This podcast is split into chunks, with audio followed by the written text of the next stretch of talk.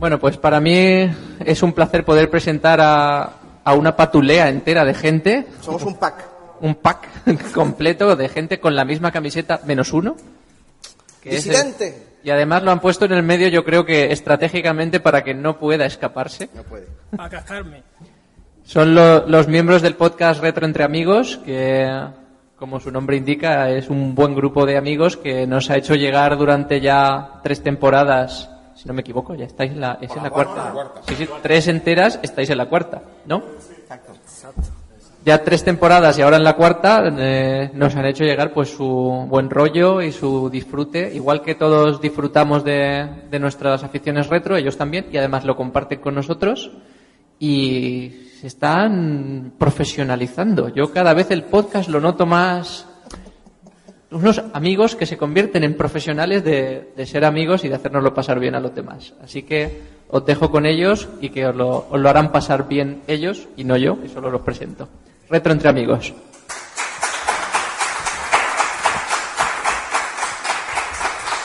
Y Javi Ortiz del mundo del Spectrum. Of course. Spectrum Forever. Bueno, técnicamente ya podemos decir buenas tardes, buenas tardes, buenas tardes.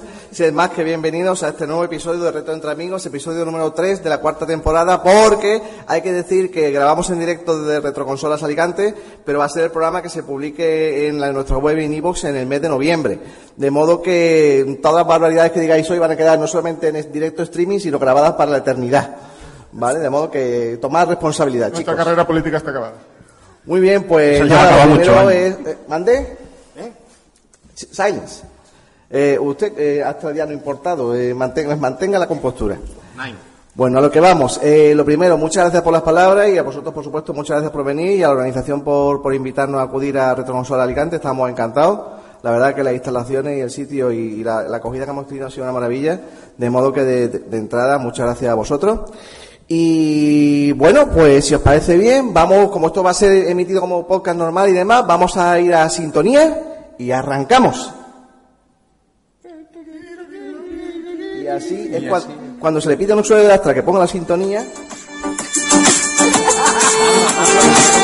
Un retraso.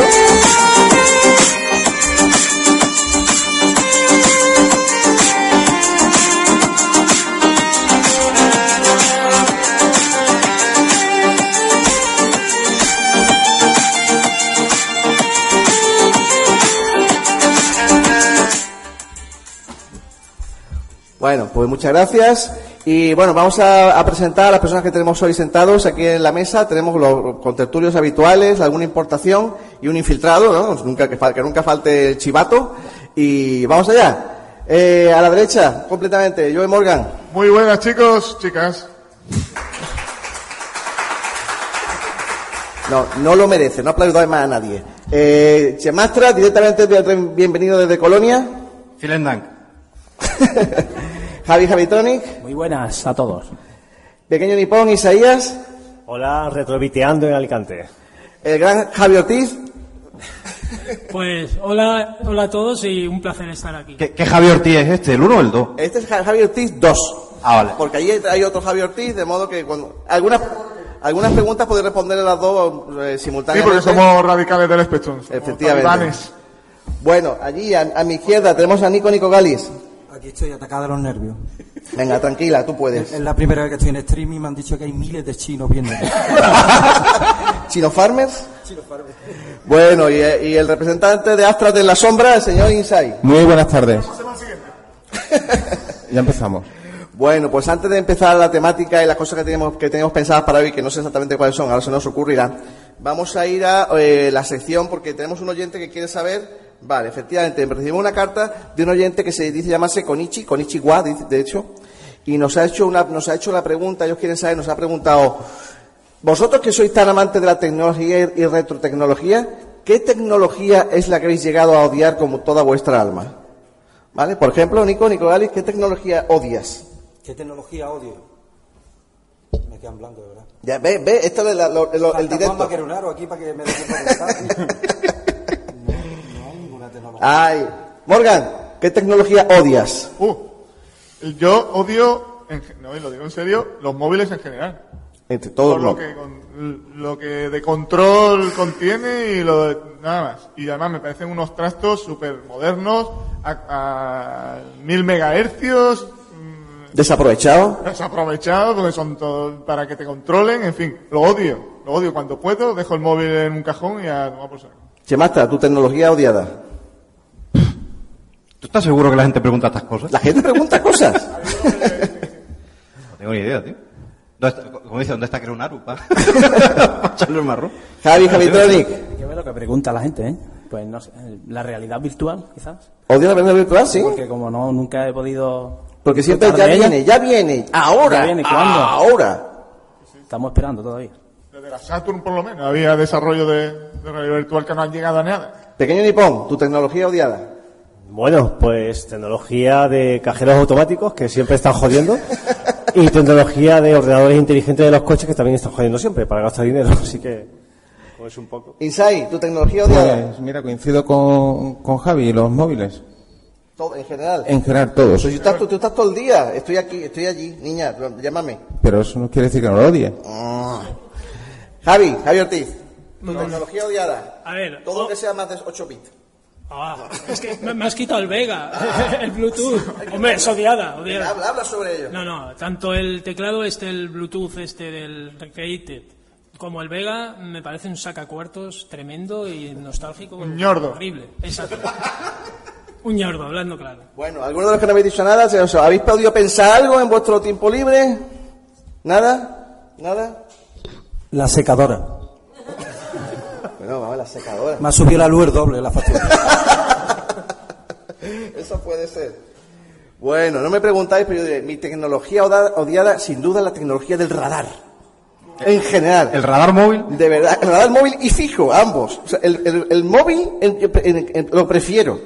Porque el fijo es decir, ya viene, se acerca, sé que está ahí, cuidado. O sea, me, me provoca una tensión, anoche viniendo, radar, y otro radar, y otro radar. No sé, tenía aquí más ta- radares que palmeras, yo lo digo, ¿eh? Lo digo, lo, los contamos anoche, ¿eh? Pero vamos a ver, si vamos a 50 kilómetros por hora. ¿A ti qué más te da Porque íbamos radares? seis en una furgoneta, eh, éramos Shaggy y, y la pandilla de Scooby-Doo. En serio, salimos a las 6 de la tarde de Málaga y ya que... ¿Cómo que no? Nos adelantaban los vehículos eléctricos. Estaba yo en casa de Javi. Habéis llegado a las las 2 y media de la madrugada. Las dos y media. Hemos, hemos estado a vuelve 50 andando. por hora, ¿eh? En la autovía. Y decía Inside, aquí nada más que hay cuesta, ¿te acuerdas? Es que cargábamos un Astra en el coche, ya sabes. Eso Os tengo dicho que no, ve- os, os tengo, os tengo dicho que no vengáis montando el Commodore, ¿eh? Pero bueno, Ya, pero- vaya a venir con este plan. Ya, ¿no? ya, tú como has venido en el avión enchufado. Bueno, pues hasta aquí ese asunto. Eh, vamos a intentar tener secciones habituales, aparte de un tema habitual de discusión que ahora se me ocurrirá. Eh, vamos a traeros un juego que lo trae Inside, será un juego de Astra, estamos perdidos. Y también tendremos, traeremos las cartas en el tiempo. Pero yo quería tratar un poco de algún, nos han dicho, oye, es, es un podcast así ameno, en tal y cual, y la, la circunstancia no da para debate serio. ¿Qué os parece si hacemos hacer un podcast un tema muy que sea ligero, algo sencillo? Y se me ocurrió decir, ¿qué tal si hablamos de vida después de la muerte? Así, del, del tirón. Me lo sé todo. ¿vale? ¿Por, por práctica? Bueno, vamos a hablar de la vida después de la muerte de los, ca- de De los, los- de de los nuestros equipos. queridos- de los cacharros, ¿no? De, de los cacharros, ¿no? Tú siendo fan de Commodore entenderás mucho de muerte de cacharro. Sí, sí. Sí, sí, sí, sí. A ver, yo, me- a mí me, me interesa, me interesa el tema, me interesa el tema porque, porque yo me, me acordaba una cosa que decía Nico el otro día, ¿no? Que decíamos, ¿qué pasaría si despertase ahora 20 años después y él decía, joder, todavía tengo el Commodore, ¿te acuerdas que tú decías? En España no funciona. En España no funciona, no, no Exacto. avanzamos. Pero, lo- y, y sin embargo, el otro día comentábamos y, y comentaba contigo la cantidad de producciones que hay para las máquinas, para nuestras retromáquinas, ¿no? Y fijaros, hace unos minutos hemos tenido una conferencia interesantísima sobre gente haciendo juegos para retromáquinas, ¿no? Entonces, la pregunta es, ¿alguno se esperaba realmente que fuese en su momento, cuando usamos estas máquinas, que iba a haber vida después de la muerte y que íbamos a disfrutarla como lo estamos haciendo? Venga, Astra. Ni de Digo, coña. Chema. Ni de coña. Nada, ¿no? Ni de coña, hombre, ya en el año 95-96, que ya estaban las máquinas de 8 bits más que muertas, en ningún momento he podido eh, eh, pensar de, de que hubiera cosas, por ejemplo, como el concurso de programación del CPC RetroD, que se entrega los premios luego esta tarde. No es momento de spam. No, pero siempre es buen momento para hablar de eso. Y fíjate, un, un solo concurso de programación presenta 35 juegos. ¿Un tío solo? Un solo concurso. Ah, un concurso, vale. Señor abuelo. el sonotone. La hormiga atómica, vale. Y yo creo que posiblemente los últimos años de vida comercial de las máquinas ni siquiera se llegarán a presentar 35 juegos en un año. En la- en- al final de la vida comercial. O sea que ni por asomo podíamos, podíamos llegar a esperarnos de que, de que estas máquinas, 30 años después, van a estar ahí todavía esperándonos y diciendo, "Sí, tócame, quiero que juegues. La, la escena está más viva que nunca. Hay, más, nue- hay más nuevos títulos de, de Spectrum, por ejemplo, que de la Nintendo DS, ¿no? O sea, de verdad. De verdad. La 3DS ha machacado, ya no, no hacen para... en fin, Sí, sí. Es, es brutal, sí.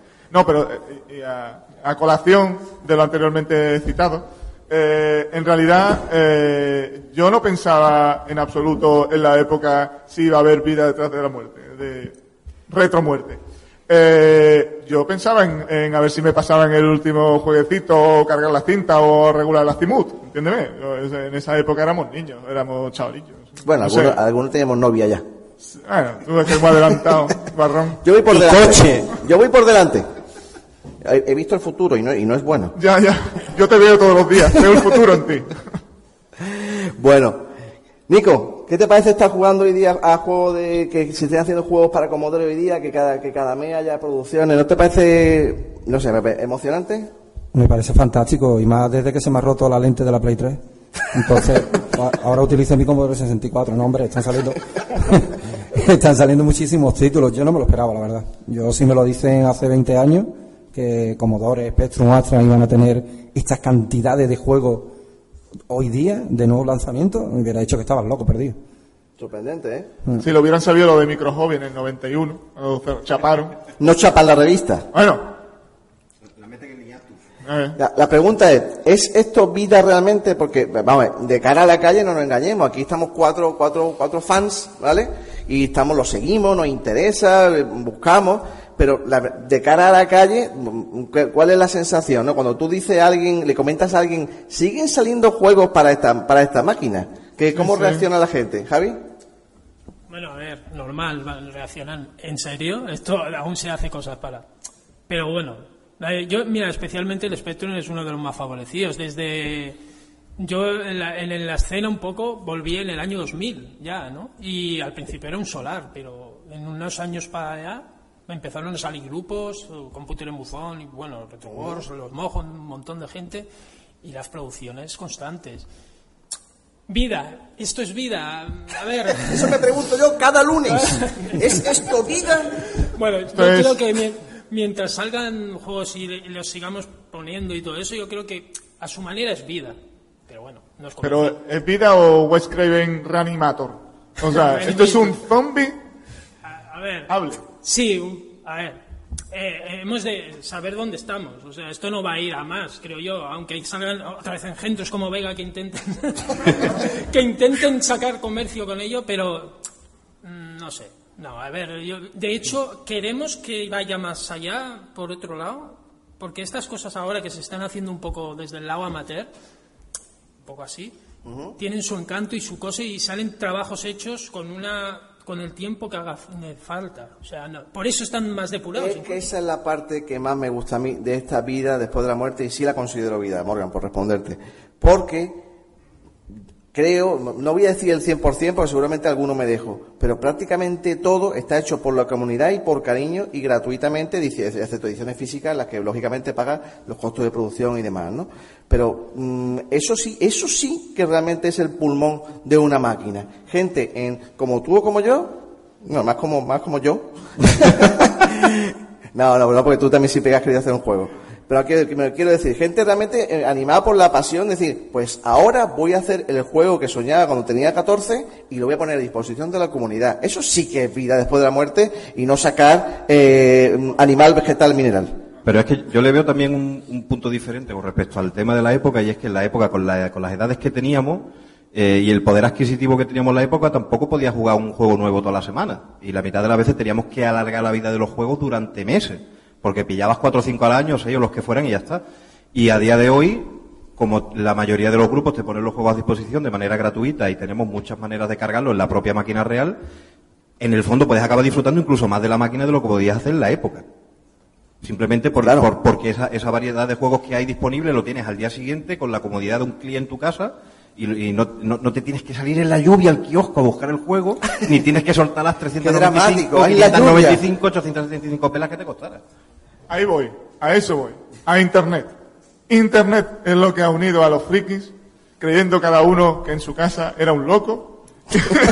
Le digo, que no. Claro, y realmente como 1985 alternativo y tal han dicho, hostia, estamos todos flipados, pero bueno.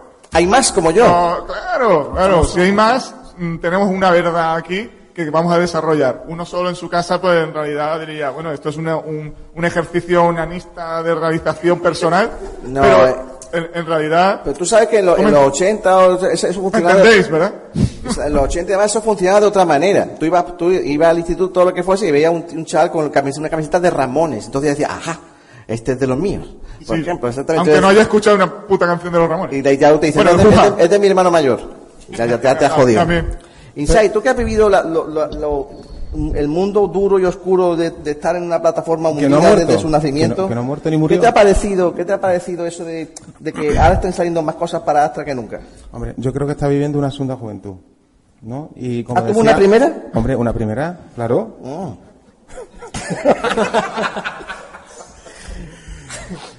No, sí, eh, que como decía Morgan, yo creo que ahora lo podemos disfrutar mejor, pues por la comodidad de estar, joder el micro, Me ponga nervioso. por la comodidad de tener, joder, ¡Paranoia! paranoia Igual. total. Entonces, venga, estás venga, diciendo... Al, al grano grano. Al grano. Al grano Inside, grano. ¿estás diciendo que el mejor software de Astra lo están haciendo ahora? Yo creo que sí. No puede Sí, ser. sí, sí. ¿Algo ha superado a Almirante Graph Spee como juego? No puede Y ser. a lo Mumi, ¿En serio? totalmente. Joder, tengo que verlo. Escúchame, cultura. Ahora hay juegos para Astran con scroll y todo. No. Sí. ¿Qué me dice? Yo he visto uno. En cinco minutos lo vas a ver. ¿Sí? Sí, sí, sí. Sí, ¿no? Hay rumores, ¿no? Hay rumores. Tengo ganas de verlo. Hay que puntualizar una cosa, ¿eh? Los juegos de ahora se están haciendo con mucha más dedicación que antes. No todos, son superproducciones, pero yo viendo las imágenes, por ejemplo, de la conferencia que hemos tenido anteriormente al podcast de Street Fighter 2 para Astra, dudo mucho que en su día se hiciera un juego de ese nivel con esa dedicación. Porque las grandes empresas decían, señores, dos semanas que el título ya está vendido. Es así. Era así. ¿eh? Era así. Y ahora podemos disfrutar de, de títulos increíbles porque la gente dice, bueno, yo voy a tardar tres años, ¿qué más me da? Pero lo voy a terminar, lo voy a hacer bien. ¿Vale? No, y hombre, por ejemplo, en, en Commodore hemos tenido la suerte de disfrutar recientemente el, re- el, el remake de Comando, por ejemplo, el remake de Ghost and Goblin, y son absolutamente impresionantes. El príncipe de Persia. Por ejemplo, por ejemplo. Y, y además esos remakes vienen de excusa perfecta para sacar el Commodore ahora que viene el invierno en Alemania y hace un frío que te caga. La calefacción gratuita en la casa me viene de escándalo, tío. Tú- Al Facer de la ventana. No, tú, Siempre. eh, de- un- todo como comodoriano pasa en un invierno caliente siempre, porque po- pone, pone los pies descalzos sobre la fuente de alimentación y es permanentemente calentito. No, pero también yo creo que otra causa es que ahora lo- el desarrollo es mucho más acelerado. Esto es con el WinApe, pre- precisamente, con la, hacer una herramienta rápido en GCC, como has dicho antes, en fin. Eh, ya va mucho, antes necesitaba el, el acople de este para enviarlo al Spectrum y probarlo, por ejemplo, el Spectrum. O sea, tenía un, un desarrollo muy caro que y ahora mismo pues pueden hacerlo otras mentes más preclaras que ha- hagan y realicen un juego decente. Aparte de que ya puede comparar con más juegos. Esto es, antes eh, estaba lo- el, el inicio de los videojuegos, era el- lo primigenio de las ideas, era lo que surgía a la vez que programabas, ¿no? O sea, Claro. la idea surgía a la vez. Ahora no, ahora están las ideas ahí, una, una plétora de, de ideas, que incluso de juegos 3D y tal, que lo puedes luego trasladar a, la- a las 2D limitadas tal, aprovechando el máximo de la máquina y, y con una, una aceptación y una jugabilidad que no tenía entonces, ¿no? La jugabilidad antes no se probaba tanto. ¿eh? Y luego está la pregunta, o sea, ¿pensáis que esta vida después de la muerte es, que es forever and ever together? Quiere decir, ¿va a durar más allá que la vida de los ¿Que nuestra usuarios que, que vivieron esas máquinas? ¿O vamos a hacer un, un legacy a las, a las generaciones futuras? Es decir, ¿veis a gente programando para Spectrum o para, o para cualquier otra plataforma eh, en, en 15, 20 años, por ejemplo? ¿Lo veis? Te contesto yo. Yo, Venga, creo, yo creo que no. ¿No? ¿Por Que qué? Yo creo que esto es una cosa generacional. ¿En serio? Yo, yo pongo una comparativa con los sellos. ¿Quién colecciona sellos? Nadie. Nuestro abuelo coleccionaba... No, mucha gente, mucha gente. ¿Entiendes? No, pero no es como Lo hace digan 30 por un años. filatélico. Dime, dime. Que se lo diga a Forum Filatélico. Lo bueno que las colecciones. Pues yo creo que esto es de nuestra generación.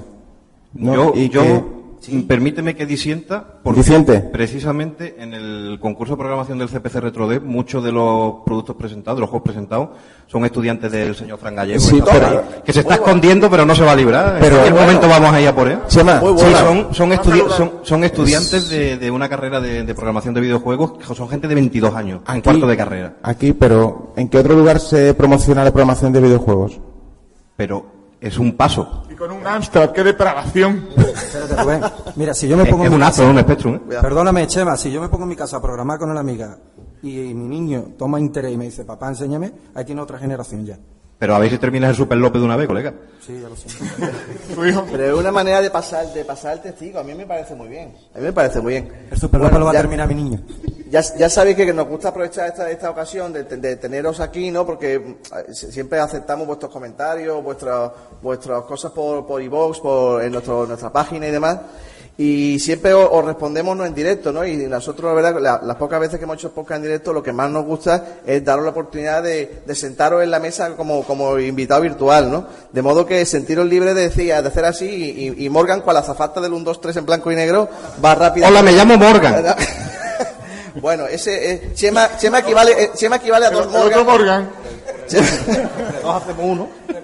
Chema es como dos Morgan en tamaño, entonces, con que si levantáis la mano y queréis intervenir, decir alguna cosilla, pues encantado. Venga, ¿alguien quiere decir alguna cosilla sobre la vida después de la muerte?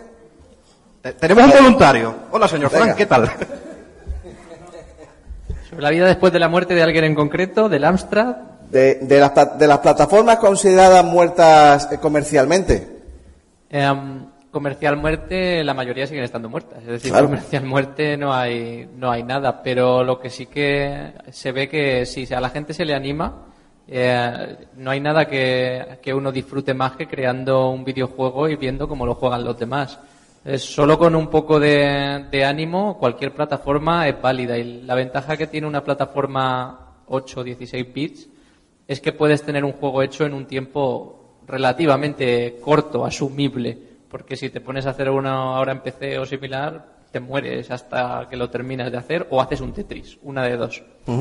Eh, si se anima un poco, yo creo que todo el mundo puede disfrutar y la segunda vida está ahí, porque al final de lo que disfrutas es de crear un juego, de jugarlo y de ver cómo otros lo juegan. Es que, Fran, es que exactamente eso, hermano, lo que acaba de contar Chema, de, de la gente que, que no vivió no vivió aquella época y está programando, es lo que a mí me, me hace ver, no voy a decir que sea más puro, ¿no? Pero luego me parece más bonito, porque ya no hay detrás el decir, vamos a hacer un videojuego para ganar dinero, sino voy a hacer un videojuego porque me hace ilusión hacerlo y ver a la gente jugándolo. Entonces, por eso, esta segunda vida me gusta más. Además, ahora mismo hay mucha más información para hacer juegos que hace 20 años. Yo me acuerdo que cuando programaba en Basic hace 20 años, pues tenía un libro de Basic, alguna revista con alguna información. Hoy en día, si quiero hacer algo, tengo tutoriales para saber cómo hacer un tile, un gráfico, cómo hacer música, cómo utilizar editores y además, claro, hay muchísima gente que se pone a desarrollar hardware, o sea, para mejorar las máquinas, para que pervivan. Y, no sé, el mes que viene se va a presentar, ¿qué os digo yo? Un MSX3. Dices, ¿esto cómo puede ser? Pues así, eh, te encuentras gente que bajo emulación de máquinas, hardware, te mejoran el sistema y hacen que esté vivo.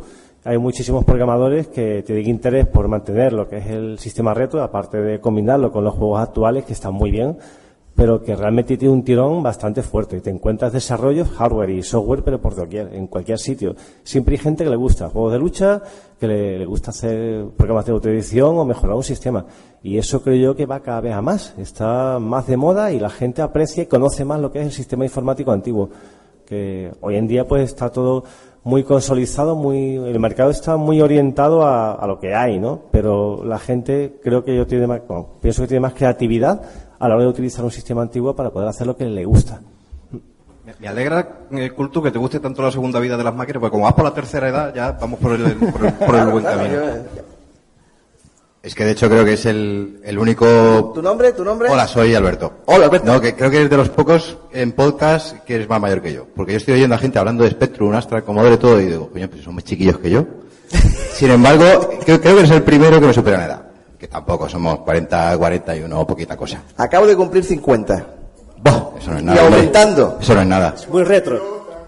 Bueno, que muchas gracias por haber venido a Alicante, a todos nuestros amigos, Javier Ortiz incluido, por supuesto. Un placer teneros aquí. A vosotros. Un podcast que no me, que no me bajo, tengo poca memoria en mi móvil, o sea que me alegro. Sobre lo de la vida después de la muerte, yo recuerdo que a medida que se acababa la época del Amstrad, de la Amiga, la Super Nintendo, los iba almacenando en, en el, en el trastero, en el trastero, bueno, en el, en el altillo. Y en el momento en el que llegó la PlayStation, todo lo anterior no me importaba nada. Y si mi madre lo hubiera tirado, no sé por qué me entró la locura, también la edad, no me importaba todo lo detrás. Vale. Eh, continuaban saliendo nuevas, nu- nuevas plataformas, máquinas, y llegó el momento de la desgana, y no tanto por nostalgia, sino porque lo actual no me interesa tanto, que es cuando empecé casi por orden a coger cosas del altillo, pues eh, la la Amstrad y tal, y a su vez a intentar completar la colección de 8 bit, ordenadores que no había tenido, con Ah, el- con-.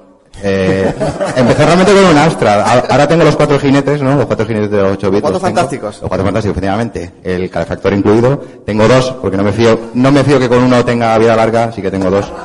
Y, y tanto, Ay, quítame un cuchillo que tengo aquí en la... y yo, y yo, y yo- no, no, que me encanta esa máquina, ¿eh? Y me alegro de no haberla conocido en su, o sea, me alegro, la parte buena de no haberla conocido en su momento es que ahora la puedo disfrutar como si fuera una cosa nueva y sorprenderme con los juegos, tanto nuevos como viejos que se hacen. Simplemente quería decir que tanto para la parte de un desarrollador de software, como para la parte a mí que me gusta mucho casi arreglar el hardware, casi más que jugar, eh, tocar el hardware y tal, son máquinas, son sistemas que se pueden ver, se pueden tocar, puedes casi ver cómo fluyen los bits hacia arriba y hacia abajo, la época del sentir, que dice nuestro paisano Pepa Lacant, pues todos estos equipos son de la época del sentir y hace que la generación actual no me interese. No es tanto nostalgia, sino que, pues eso, que, que no me apetece. Vivirlo, vivirlo de, de- de nuevo, pero de otra manera.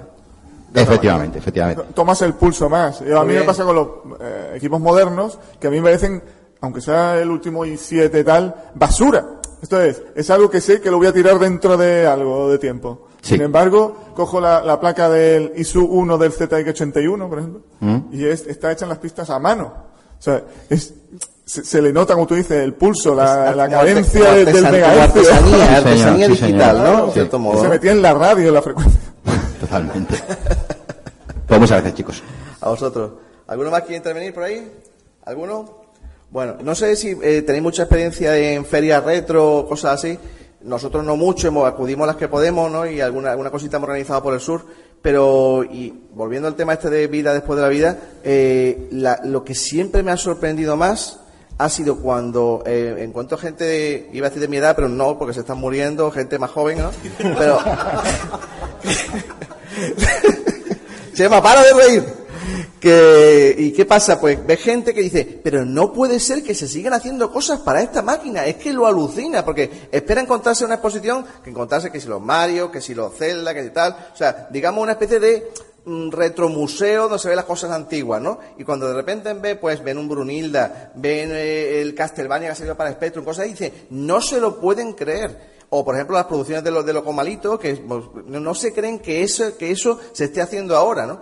Y yo, yo no sé cómo será vuestra experiencia, pero yo he encontrado do- una bipolaridad en ese sentido. Yo he encontrado que hay gente que, que le parece fascinante y le interesa seguirlo, y hay gente que lo, se lo toma como un poco de, pufa, a la gente como le gusta perder el tiempo, es como ¿no? un movimiento hipster. ¿Cómo Esto de pa- cómo- coger una, una máquina de fotos analógica y hacer tal, no. No es el postureo ese. Exacto. En realidad, es un poco el, el sentirse un poco más completo. Esto es, eh, sentir el niño que eras en, su época. Yo por eso, cuando decía que no puede durar nada más que esta generación, en parte estoy casi de acuerdo.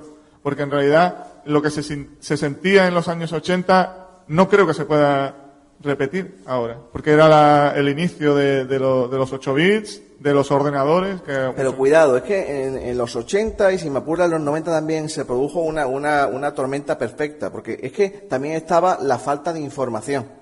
¿Vale? Claro. Entonces la falta de información que ahora nos sale por las orejas, ahora lo que necesitamos, lo que no, nos, nos somos incapaces de digerir, la, de digerir la cantidad de información que hay, esa falta de información hacía que te atases como superglue, ¿vale? A tu colega que te pasaba las cosas o los cuatro amigos que tenían, que tenían tu plataforma o que Claro. sabían algo. Y se creaban ahí unos microcomunidades que en el fondo es lo que muchos echamos de menos. ¿Por qué empezamos a juntarnos nosotros?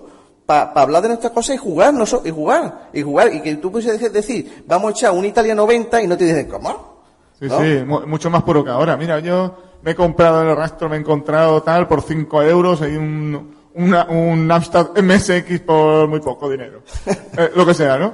pero mm, en realidad es la esencia, el unirse, porque de hecho una de, de las razones por las que empezamos a hacer el podcast, ya lo digo y lo hemos redicho, es eh, que nosotros jugábamos en, en algún lugar, muchas veces en un antro de, de él, porque era un sótano de 90 metros más o menos guay, y, o, en, o en- el garaje de, de IMSA, en cualquier sitio, a jugar eh, competiciones. Eh, el Pong era, estaba a la orden del día. O sea, el- sí, sí, tenéis que probarlo. es mierda fuerte. Eh, y la verdad es que, que- que e- es esa, yo creo que la, la esencia de, de lo que es el amor a lo retro. No en realidad lo que se, creo que estamos hablando, y mucho con la de especulación hemos hablado bastante, ese, ese humillo, ese, esa cosa, ese mercadeo, mm, tal, que nos dan ganas muchas veces de echar a los mercaderes de la iglesia, ¿no? Como, que a veces fastidia eso, ¿no? Pero vamos, a no- nosotros, por lo menos nuestro sentir es un, es un poco el sentir de un, de un niño que ven que como si le, le han quitado un poco el juguete, ¿no? Tú estás utilizando un juguete que es mío, ¿no? A, a la gente que mercadea, ¿no? una, una cosa así. Javi, tú como usuario de una plataforma ocho bitera mm, que triunfó en este La país. mejor, la mejor, en- dilo, en dilo. este país, no, la mejor, no, la más vendida, la más vendida. Un segundo, este es el momento, este es el momento. Cuidado. Una chica es- ¿Puedes decir, puedes decir Spectrum, pero de manera sexy, por favor? Spectrum. Ah. So- solemos hacerlo, no es personal. A ver si la mujer quiere una luz va a enfadar. ¿eh? No, es verdad, ella lo decía. vamos. Javi, te quería preguntar sobre, sobre estas producciones de, de- de después de la muerte comercial. Tú, que mm, más allá de los cuatro fans que, que somos y estamos, ¿no? Y yo me, me gustaría citar aquí las palabras de, de Radastan, que ha hecho una persona muy activa en la escena, ha hecho sus juegos y tal, ¿no? Y tuvimos una conferencia que hicimos en nuestro Retro Málaga y dijo una cosa que la verdad a mí me- vino un poco el mundo al suelo, ¿no? Dijo, yendo todo bien y funcionando muy bien y, gustando el juego a la gente, lo descargan 30 personas. Y no, y no era una exageración andaluza, ¿vale? Es decir, te descargan, trein- tengo 30 descargas de un Tre- juego gratuito. 30 ¿no? le has exagerado tú, dijo do- 200 como máximo. ¿Cómo, cómo, cómo? Dijo 200 como máximo. 200 como máximo. Sí, como máximo. En una superproducción de la hostia. Que algunos juegos sí eran de 30, es verdad. Pero que, Pero que había juegos que descargaban, tuyo era descargaban 100. 30, ¿no? Entonces, ¿tú, eh, mm, ¿tú qué, qué sensaciones tienes más, más allá, digamos, de los, de los fans, de las personas que nos gusta, nos gusta este, este mundillo? ¿Qué, qué, qué- qué te transmite la gente? ¿Como que es una pérdida de tiempo de algún tipo o que realmente es emocionante? Es que está lo, lo que tú has dicho, están las dos vertientes. La gente que... Pero hombre, no nos podemos... No podemos... mm, La, la realidad es la que es. O sea, en sí somos una cosa pequeña, un círculo ahí pequeño, realmente es así. Descargas, sí, pero ojo, aún es peor las copias físicas. Algunos juegos sí que se venden. Sale, el, yo que sé, Brunilda salió el cofre, aquello precioso, pues se agotó, ¿no? Pero hay otros que, que no, ¿eh? Y son 8, y pico, sí, ocho euros y pico, que no habrá que, pero que y la gente dice, si lo tengo para descargar, ¿para qué me lo voy a pillar? O sea, también está esa vertiente, es que Porque el aficionado tiende a coleccionar lo físico también, ¿eh? Cuidado, ¿eh? Que eso influye también. Sí, sí, yo soy de comprarlas. O sea, a mí me mola eso, el físico, la cinta, la- olerla. Es que se ha, Soplar el cartucho, soplar el cartucho. Soplar. es que se ha llegado al caso de que haya piratería de juegos de, de Commodore.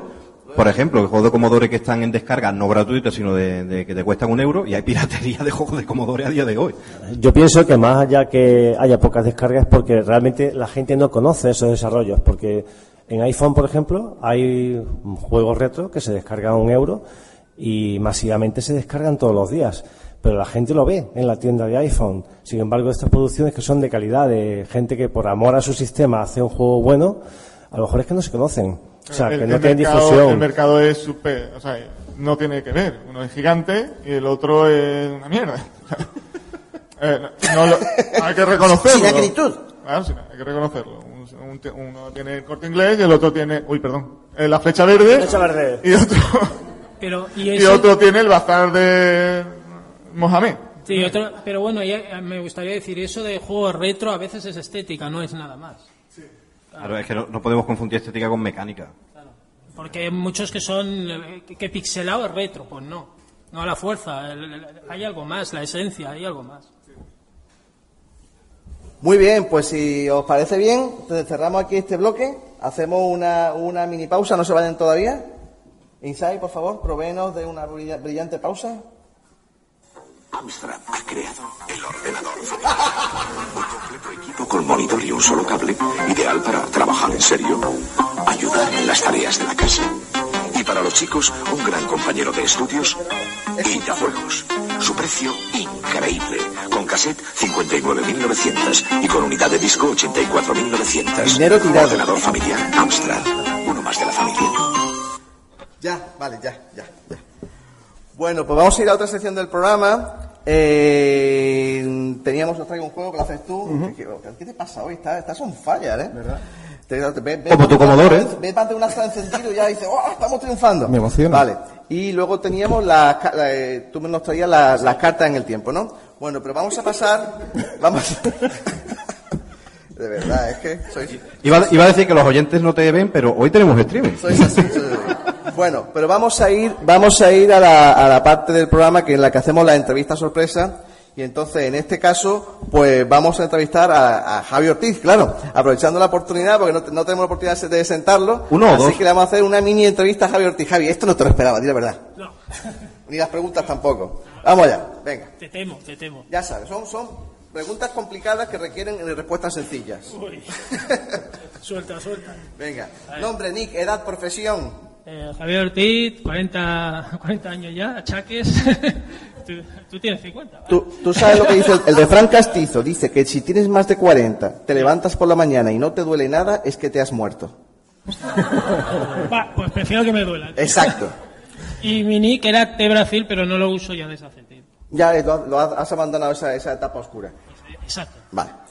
¿Qué coleccionabas de pequeño? Aparte de. Eso. Aparte de. aparte de videojuegos o Ah, ¿qué, qué- qué coleccionabas? eh, cómics. ¿Cómics? Sí, sí. ¿Sigues coleccionándolos? Solo Batman. Vale. ¿Y de mayor qué coleccionas? Eh, Batman y videojuegos. Eh, ba- ¿Y videojuegos de Batman? también. de los que más me gustan son los tres Batman de, de Ocean. Ah, muy bien. ¿Un deseo secreto? Que el Vega no existiera. Aparte de eso. no, pues. Bueno, que todo. Salud y todo eso. Y no es secreto, es lo que importa. ¿Qué delito cometerías si sabes que saldrías impune? Pues. No, no, no me se me ocurre nada ingenioso. Matar al desarrollador del ZX Vega. Eres peor que yo, tío. A ver, mira, eres, eres una especie de conciencia en la sombra. Sí, sí. eh. Al final va. Quema tu Commodore. ¡Calla! Ay, ¿Qué te acojona todavía hoy? eh, ¿Qué me acojona? La entrevista. Hostia. Un odio inconfesable. Y si dices el Vega, vete a tu casa. Un odio inconfesable. El Recreated. ¿Sí? Bueno, bueno. Es otro odio. Bueno. ¿No estás hasta narices que te llamen el gran Javi Ortiz? Totalmente. Venga, esa manía que no te quitas. Manías. No sé, supongo que las verán más los que ven que, que yo mismo, pero no sé. Alguna palabra que diré más de esa repetida. yo. Bueno. Tu mayor envidia. ¿Me envidia? ¿No? En, en informática. Ah, en la vida. en la vida. Hombre, me gustaría tener mu- mucha pasta y no trabajar. ¿Qué juego matarías por haber creado tú? Imagínate Overhill. Clover Hills. ¿Para qué plataforma? Para todas. Vale. Eh, ¿Qué plataforma de 8 bits de verdad te hubiera gustado tener? De verdad.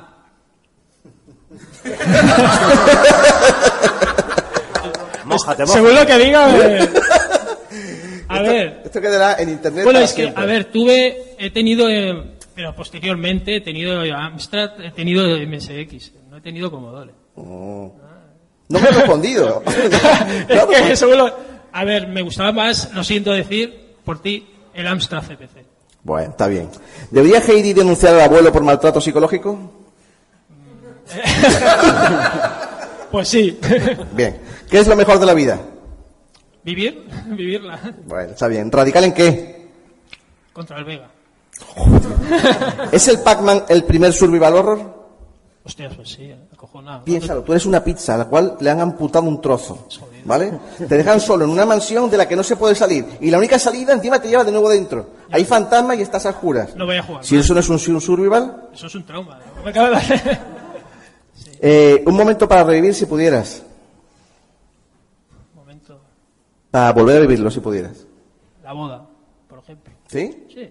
Casarte dos veces, con la misma. Sí. Oh. ¿Nunca hubieras debido vender? No he vendido nada importante. ¿No has vendido nada? No, importante no. O sea, de lo que más de esto, no.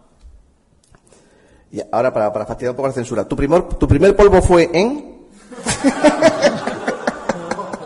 Paso palabra.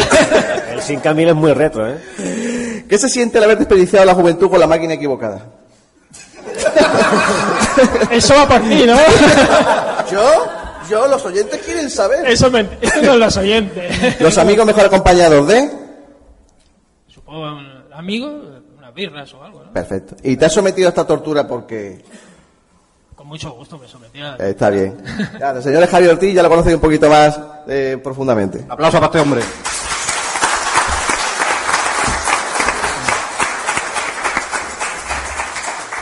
En dos semanas te volvemos a pillar por banda en Barcelona, que lo sepas. Y, y hace, hace respuestas totalmente diferentes, ya preparadas. Bueno, amigo Morgan, nos traías unas cartas en el tiempo, la sección Cartas en el tiempo. Las sabéis que la carta en el tiempo, para los que no, conozco- no no los conozcáis, eh, en la que cogemos revistas de la época y seleccionamos una o dos cartitas que nos hagan especialmente gracia por la pregunta o muchas veces más por la respuesta, ¿no? En este caso, Morgan, ¿qué, todo, te, qué por te ha traído de esa, de esa carta? Me, he reído primero al leer eh, la- el título de la revista. Hasta semanal. Hasta semanal. De verdad, había, ¿es posible que hubo un momento en que hubo noticias semanales del Astra? Joder, lo peor es que lo compré yo. ¿vale? Esa revista más antigua que la de qué? Tiene 30 Bueno, años. tengo un montón, un majado de microjoviastas. Bueno, Venga, vamos allá. de- comprar. Eh, voy a empezar a leer, esto es de un amigo de Valencia, no muy lejos de aquí, José Manuel Ibáñez, saludos, retrosaludos desde aquí, si andas por algún lado. Eh, el título de la, de la cartita se llama ¿Se pueden pasar a disco? Sin interrogación, y empiezo. Tuve un Amstrad y lo tuve que devolver por no saber nada más que jugar con él. Eso es lo que me, me atrajo de aquí. La pregunta es, ¿el de la tienda dijo, acepto su devolución? ¿En Creo que no. Usted fuera. Y claro, yo me lo compré no solo para jugar con él, sino para aprender a hacer cosas, ya. Pero resulta que el teclado, eso lo he puesto yo. Pero resulta que el teclado es muy bonito a la vista. Esos son los valores, los duros valores, eh, para comprar la plataforma. En fin. Eh, pero es un lío si no sabes manejarlo. Ah, me callo porque no. Yo me había comprado un Amstrad CPC 464 de cassette, por si alguien no lo sabe. Ahora bien, me gustaría que más adelante, cuando me compre otro ordenador, comprármelo de la misma marca, Amstrad, pero el modelo 6128, de disco. No está ilustrando. A todas, eh, ahora, todas las casetes que tengo, ¿se pueden pasar a disco? O sea, lo tuvo que devolver al instante, no sabe utilizar el teclado. Y ahora tiene un, un montón, vamos, un palet de cassette. ¿Vale? Bueno. Sean originales. No, no, también. ¿Se pueden pasar a disco? Porque no voy a desaprovechar las cintas que tengo si las puedo aprovechar. Claro. La respuesta. Esta carta revela claramente un usuario de, eh, No, un, un, Frustrado. un usuario un- medio. un usuario medio. ¿Y Total. ¿Esto es un usuario medio? No, es atípico. Atípico. La, re- la respuesta del redactor. Commodore y todo. La, respe- la Un usuario respuesta del de Commodore. redactor, amigo Morgan. Respuesta. En primer lugar, le agradecemos sinceramente que, que su- que sus sugerencias, no, perdón, sus sugerencias y el mantener contacto directo con nosotros. Creemos incluir en nuestra revista suficientes secciones de aprendizaje en las que se puede aprender a manejar el ordenador a todos los niveles. No sabe utilizar el teclado, ¿vale? por, por citarle algunas. Primeros pasos, código máquina, programación, útil al programador, utilizar el teclado, no, eso lo pongo yo las cuales ha tenido hasta ahora una, una fuerte presencia en Astra semanal, que es la revista que estamos hablando. Si las reúne todas, se encontrará con una panorámica difícil de superar, modestia aparte. Ahora, hay que, hay que, todavía queda la segunda parte. En cuanto a si se podría pasar sus cassettes a disco, depende de si están protegidos o no. Si lo están, tendría que acudir a un amigo experto en adquirir, Ya, en adquirir un claro. copiador Ya rechazan la posibilidad de que el usuario gane. llamado, ¿lo puedo decir? No sé, lo mismo. dilo, dilo, dilo. Odd Job, de broma, que existe en algunas tiendas de informática. Por razones obvias, no suele estar en los escaparates.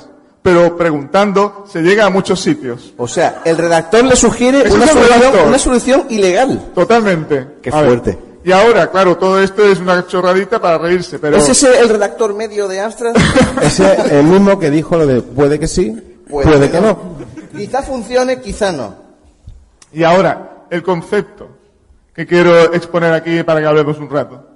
Eh, este, este desparpajo, por decir algo, explicando cosas ilegales o cosas mm, que ahora mismo sería un poco, un poco, un poco mm, políticamente incorrecto, se podría, mm, podría, digamos, eh, enseñarnos de que los 80 era una época mucho más libre que ahora. Esto es, eh, podíamos hablar de esto, podíamos coger, por ejemplo, un juego, poner la carátula de, de Star Wars y llamarle la guerra de las vajillas y venderlo. ¿Lo conocéis, supongo? O, claro, o Obi-Wan que no. O, o, eh, coger cualquier cosa, hablar eh, libremente, eh, eh, hablar de, de religiones, de Mahoma libremente, ¿no? Por Morgan, ejemplo. coger sonidos de Rambo y de Conan y meterlo en el Golden Ace. Por ejemplo, Eso no se eso- puede bueno, hacer. claro, eso ya ha pasado, ahora prescrito, pero eh, eh, ¿qué opináis? O sea, ¿vivimos ahora en un mundo eh, futuro peor de lo que nos imaginábamos, con menos libertades? Si no O- me hace más preguntas, la respuesta es sí. Sí, ¿verdad? Sí. No, en serio. Estoy comp- ¿Sabes, sabes que como, sabes cómo, sabes cómo opino yo al respecto? Yo creo que efectivamente hemos ido dejándonos libertades por el camino una detrás de otra. Lo que pasa que los videojuegos eh, siempre han jugado una, en una liga especial. Ha sido como, como una especie de, de, su- de subreducto donde se podían copiar portadas, donde se donde el, me- el Metal Gear pues podía podía ser eh, la foto de, del actor Michael Biehn totalmente copiado, donde el, Navy Moves está copiado de Schwarzenegger en comando y aquí no pasaba absolutamente nadie y nadie tenía miedo absolutamente de nada.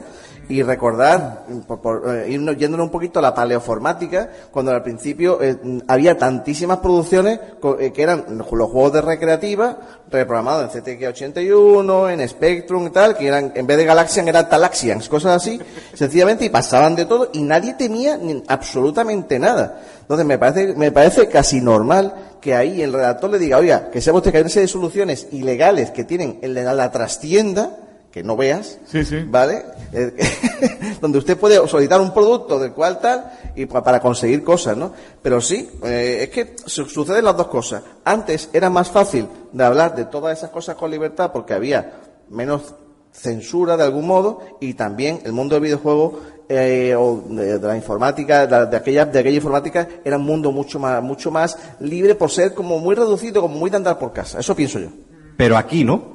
Aquí. Aquí, porque tenemos un caso, por ejemplo, muy, muy particular de juego que sí sufrió de, de tener que ser quitado del mercado por denuncia de Nintendo, que fue el Gian Assist de Commodore. Correcto, pero lo denunció a nivel, eh, claro, de, eu- europeo. Europeo, porque el juego era alemán, claro.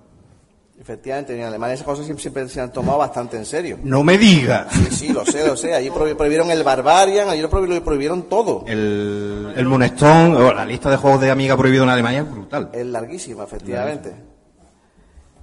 ¿Qué opinas de cómo ha quedado Amstrad eh, y, eh, reflejado en redactor y, y oyente? Digo, Como escritor? siempre, de una profesionalidad increíble. Es muy profesional la respuesta. Bueno, la verdad que le ha- el tío le ha dado una solución. Pero, una solución, pero- es lo pero buscaba. cuando el usuario de Amstrad dice no sé manejar el teclado, Pero es que yo no sé ni leer. Yo Tú pienso comprabas que- el ordenador y tenías un manual así de grande que lo primero que te decía cómo utilizar el teclado. Eso digo yo, oye, ¿y el manual? Porque no leyó el tío el manual. Mira que en el manual viene todo claro, ¿eh? ¿Por qué no usó el Amstrad para tapar la puerta del ascensor? No hubiera devuelto el. Pero sí una buena utilidad. No, pero lo que veo es que Para aquí, para esa primera re- pregunta, o sea, era que no sé yo nada acerca del Amstrad y tal, y luego responde, bueno, nosotros aquí, si usted es así, nosotros tenemos cursos, ¿no? Es una forma muy fina de decirle borrico, la verdad, ¿no? lo digo en serio, o sea, es, digo, mira, cuidado, el redactor, mira lo que le voy a poner, espera. A- Afila el lápiz. Se va a enterar. Ah, este se va a cagar.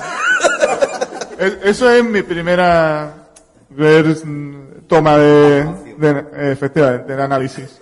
Y luego lo segundo es simplemente eso, eh, que, que en otro mundo, el mundo de los 80, a mí me parece que nos sentíamos mucho más libres en general, menos controlados. Mm, Y, y la verdad es que estamos yendo poquito a poco, un poco sin sentirnos, sin sentirlo, eh, a un mundo un poco orwelliano en realidad. O sea, aquí con, ¿Solo un controlados. poco? ¿Solo un poco? Un poco mucho. O, o controlados por esa cosa que estoy viendo ahí, el iPad, to- con el satélite y tal, y saber Lo tu tengo, lo posición. tengo- lo tengo para el Sonic. Fin. Tengo un gorro de papel de plata para ti aquí en el... Ahora me lo das.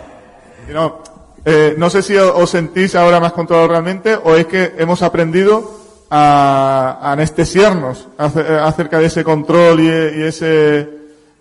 Yo creo que sí. Yo creo que ahora mismo somos más, aceptamos más eh, que nos anulen como eh, nuestro individualismo, digamos. No, no sé. Quiero poner eso ahí, en el- esa carne en el asador. No, yo de eso totalmente de acuerdo, ahora es así. Pero también hay que decir que a veces, micro, por ejemplo, la Microhobby excelente revista, todo se ha dicho, pero a veces tuvo doble, doble, doble lenguaje. Porque por un lado te decían, no pirates tal y cual, pero por otro lado te daban copiones para que copie, y ellos decían para hacer copias de seguridad. Eso es un poco hipócrita. A ver, copias de seguridad y todos nos copiábamos juegos con el copión. ¿cómo meto, el cómo meto estos pokés? Sí, sí, que, que es así. O sea, ellos, por un lado te decían no, no, no, no, pero por otro lado te daban las herramientas para hacerlo. Con lo cual, Yo tuve la suerte, yo tuve la suerte de, de tener, yo tengo un compañero de trabajo que tuvo una, una cosa que luego me enteré mm, que eso que era muy del, fuera muy del sur y es que ahí en el sur, en la zona donde nosotros vivíamos, Málaga, el sur de, Andalucía, hubo mucha tienda de informática pequeñita. Correcto, y luego me, enteré de que es una cosa particular allí, porque más, más hacia el norte, eh, muchísima gente compraba lo- los ordenadores, microordenadores y demás, los compraba en, en grandes superficies y demás, de manera, en tiendas de electrodomésticos, también me han comentado que era muy habitual, pero allí en el sur era muy habitual la tienda pequeñita de, de informática. Y en y estaba bien, porque más, el, tío te decía, y cuando quieras, comp- con- si me compras los discos, yo te grabo los juegos, ¿no? Eso libremente. Pero es que incluso esas mismas tiendas tenían los juegos, los juegos con la, carátula fotocopiada en cintas TDK copiadas por ellos. Sí, sí, sí, sí, y te, y te- cobraban la cinta a la mitad de precio. O sea, en Le vez de salía- dar 2.000 pelas, ver 1.000 pesetas. Le salía más rentable vender copias piratas que, que originales, ¿no? Claro, claro, claro, di- di- directamente ellos copiaban sus cintas en sus tiendas, en sus tiendas y vendían las caratulas fotocopiadas, que eso fue lo que provocó que Paco Pastor de Herbe dijese, bueno, aquí qué está pasando, ¿No? si están en Inglaterra se están vendiendo esto como churros y va aquí a España y tiene las cintas fotocopiadas, ¿no? O sea, con ta- Estamos hablando de cintas, pero ¿y de discos de, de Amiga? bueno, es que eso fue, es que lo de la amiga fue, no fue, terrible. la ¿eh? vorágine, Lo de, lo de amiga fue, ter- fue terrible. Vamos, yo solamente conocí un amigo que tuviese juegos originales, uno. Uno, y te hablo de, de- de decenas de usuarios de amiga. Era el pijo, ¿no? Era el que tenía, el que manejaba el... No, vino bien porque años después me lo regaló todo. Me digo, a ti te siguen, a ti se, oye, macho, Indiana Jones, los, todos los dos Monkey Island, me regaló como no sé, unos 100 juegos de amiga que tenía, él tenía, la, su familia tenía dinerillo, las cosas como son. Pero un día me di, un día me llamó, un día me llamó y me dice, tío, ¿tú sigues con toda esa mierda? y claro, la, mira, la primera redacción es, ¿de qué estamos hablando? Dice, tío, que, dice, es que, tío, que tengo, ¿te, te acuerdas que tú me, que me, que me impulsaste a comprarme el 1200 tal y cual? Dice, dice, pues cuando quieras te viene a recogerlo. Y digo, voy para allá. y voy, no, no, no solamente era el 1200, la ampliación, el monitor, sino eran como, como 100 juegos originales de Amiga, ¿no? Todo en sus cajas, todo una, una, una pasada, ¿no? Y entonces uno dice, "Buah, se, te, se te caen dos lagrimones, ¿no? Pero claro, pero claro, yo, me, y claro, yo ya me puse a rememorar y, re- y recuerdo yo ya en aquella época diciendo, pero Eduardo, ¿cuánto dinero tiene aquí en juego? ¿Tú sabes cuántos disquetes vacíos podrías comprar con esto? Fíjate lo que es la, enfermedad, ¿eh? A, mí con, con la reflexión que ha hecho Morgan me, me viene a la cabeza también un, un negocio de dudosa reputación que hoy en día también está ya abocado a la muerte, si no ha muerto ya, que ha muerto en la mayoría de los sitios, que es el salón recreativo. Eh, ¿Os imagináis a día de hoy un sitio lleno de menores fumando, mm, los que no fumaban aliñados fumaban sin aliñar, mm, extorsionando a los más chicos para sacarle perras para jugar a los más grandes? eh, acosando sexualmente a la gente con te tiro a magia, te tiro a magia, te tiro a magia, te tiro a magia, te tiro a magia. ¿Os imagináis eso- esos tugurios hoy en día? Yo te prometo que si a mí me toca la primitiva, yo monto un recreativo, pero con chumbones y todo. Los chumbones pagados. Ahí va, actores, ahí, actores. exactamente. Tipo, tipo pasaje del terror, pero chumbones. Gente buenísima, pero ahí Exacto. matones. Exacto, buenos, buenos matones. José, José, el del cambio yo que estoy parado, ¿vale? Voy a poner- Pero el del cambio suele ser un tipo con joroba o algo, eh. Cuidado, eh. Me, la- me pongo una mochila, lo que tú quieras, vamos. ¿Queréis comentar algo sobre la carta alguno? ¿Queréis comentar alguna cosilla? Señores, esto es reto entre amigos. Nosotros ponemos el reto, vosotros sois los amigos, narices. Venga, por aprovechar la oportunidad. Venga, la- ella, una mujer quiere hablar. ¡Corre, corre! Estoy viejo para correr, tío. Bueno, buenos días. Me llamo Verónica. Bueno, yo el retro... Hola, Verónica. Bueno, tengo 30, 31 años, así que el retro lo viví con la Master System para mí y Bueno. el Spectrum de mi vecina, que íbamos todos ahí, todos los niños, mirando la pantallita, cómo jugaban. Y bueno, lo que sí que pienso es que en aquella época el pirateo, las cintas de cassette, las copias y demás era un poco más normal porque tampoco era el principio de la época de la informática y no había muchas leyes que como que, que te indujeran ahí a una ilegalidad, que ibas a ir a la cárcel. Sin embargo, ahora, como hay mucho más miedo también, el mundo de los videojuegos ya tiene unos años y hemos pasado por épocas en las que las copias piratas han hecho mucho daño, como la PlayStation 1, por ejemplo, que nadie tenía un juego tampoco original. Así que, sin embargo, ahora ya es diferente. Ya si te, te pirateas, por ejemplo, una consola, te banean enseguida, te echan, ya no puedes jugar online, etcétera. Es completamente diferente. Claro. Antiguamente todo. Las cintas de cassette de escuchar música las grabábamos, las copiábamos. En los videojuegos era Es que, exactamente. Verónica, es exactamente así. Porque es que, mm, ¿quién no recuerda? Joder, es que, que, como yo te decía anoche, es que pues, no hay una anécdota que no cuente que no sea tenga 20 años mínimo. En blanco y negro, todas las anécdotas. anécdotas todo en blanco y negro. A ver, pero es que, es que, claro, es que veníamos de la época que decía, oye, me he comprado este disco, este LP, y los amigos, la- las TDK. Grábamelo. ¿Sí o no? Sí, y era sí. normal, porque tú compartías la música con tu amigo, y otro día tu amigo se compraba otro disco, o incluso ibais junto a la tienda, cada uno se compraba uno, Uno. o lo copiabais, y luego lo, lo, como- lo comentabais, y, los, y se disfrutaba. Pasamos de eso a los videojuegos, pero de, de la manera más tranquila posible.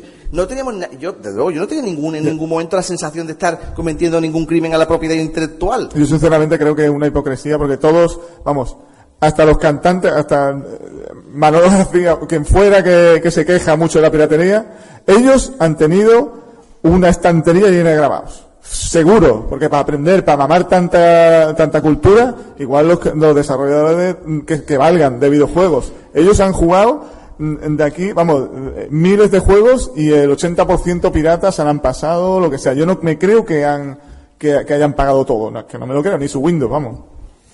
Yo lo que, eh, una cosilla, eh, lo que estoy viendo es que lo- está claro que las leyes han cambiado brutalmente, porque de, de pasar a, a hacer copias por un tubo eh, a llegar al punto de que un usuario, por ejemplo, de Amiga ha hecho un juego de los pitufos y por ponerlo en simple descarga, ¿eh? ya le han puesto una multa, o sea, una multa grande. ¿En serio? Sí. Por- porque tú no puedes distribuir, aunque sea una descarga gratuita, algo que tiene copyright. Entonces, yo sé que si hago la segunda parte del Barbie de Commodore, voy a terminar la cárcel. Pero tú, pero aunque no tuvieras de hecho, debería ir a la cárcel, mamón. Sí. Debería ir a la cárcel solo por habernos enseñado la primera parte. De mojón de juego. Un mojón. han cambiado, han cambiado las leyes muchísimo. No, es que hay- sencillamente hay, men- hay menos libertad, pero supongo que eh, es en parte el precio a pagar de que sea global. O sea, tú, tú- si tuviese, cuando tú estabas haciendo tu juego de Super López en el Amiga, ¿qué lo sabíamos? Tus cuatro, tus cuatro colegas que estábamos alrededor. Si tú ahora haces el juego de Super López, lo pones en descarga, automáticamente lo acabas de publicar al mundo, al universo. ¿Vale? Entonces, claro, tienes que estar sujeto a, a- a putadas universales. Te puedo decir que en el 94, cuando yo lo empecé, ni se me pasaba por la cabeza que a mí me podía venir un tío diciéndome, oye, esto tiene copyright y se te va a caer el pelo. O sea, ni se me pasaba por la cabeza. Yo decía, bueno, yo voy a coger este personaje que me gusta a mí del cómic y voy a hacer un juego y punto. Y hoy día te pones a pensarlo y es que te acojonas. Dices tú, bueno, yo paso desde hacer un juego de esto a, no ser que pida un permiso a, a Ediciones B o al que sea el que tenga el copyright y me den ese permiso, porque es que si no se, se te cae el pelo, vamos. ¿Dais permiso para contar una anécdota real como la vida misma? Que no es exactamente, es retro como todo lo que yo cuento, pero no es, no es, no es de, de retroafición, pero tiene que ver con copyright. Pues, pues como todo lo que cuento. Un 30. Avance, con sonido por lo menos. Venga, eh, vers- versión súper breve. A Rebo- ver, rebobina. como sabéis, yo, tengo, yo tengo, un, te- tengo un grupo de música, aunque lo tengo últimamente un poco dejado por motivo de trabajo, familia, despido y mi jefe, eh, que espero nunca oiga este streaming. Entonces, Entonces, bueno, pues eh, eh, había un- uno de los compañeros de mi grupo, eh, nosotros en aquella época, él, se compró la típica grabadora Yamaha, entonces la- la- las ediciones nuestras que hacíamos en CD, pues lo grababa la- la Yamaha, esa costaba medio millón de pelas, y hacíamos pues tiradas de 15, 20 discos y tal igual, para mandarlo a promoción para casas discográficas, porque estábamos buscando un contrato que al final conseguimos, pero a lo que voy. Entonces, en aquel momento, mi amigo que hizo, hizo una remezcla de una de las canciones, mi compañero de grupo, y que estaba peleado con su casera, ¿vale? Porque su, su casera eh, le amenazaba con echarlo porque le ponía la música muy fuerte, lo cual era cierto, por otro lado, pero bueno. Y la casera se llamaba Valentina La Fuente, ¿vale? Entonces, al final, él, eh, la canción se llamaba tal, y él le puso Valentina La Fuente Mix. ¿Vale? Jódete, tía, ¿no? Vale. Entonces sacamos como unas 20 copias y lo mandamos a diferentes casas de discos, tanto europeas como americanas, tal y cual.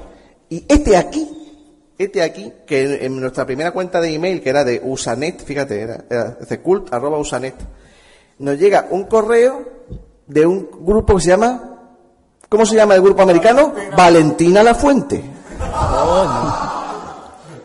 Y agárrate, me adjunta escaneado, os doy mi palabra, me ju- adjunta escaneado de ese día, de, de esa misma semana, la revista New Musical Express americana pone Valentina Hoax, que significa como engaño de Valentina.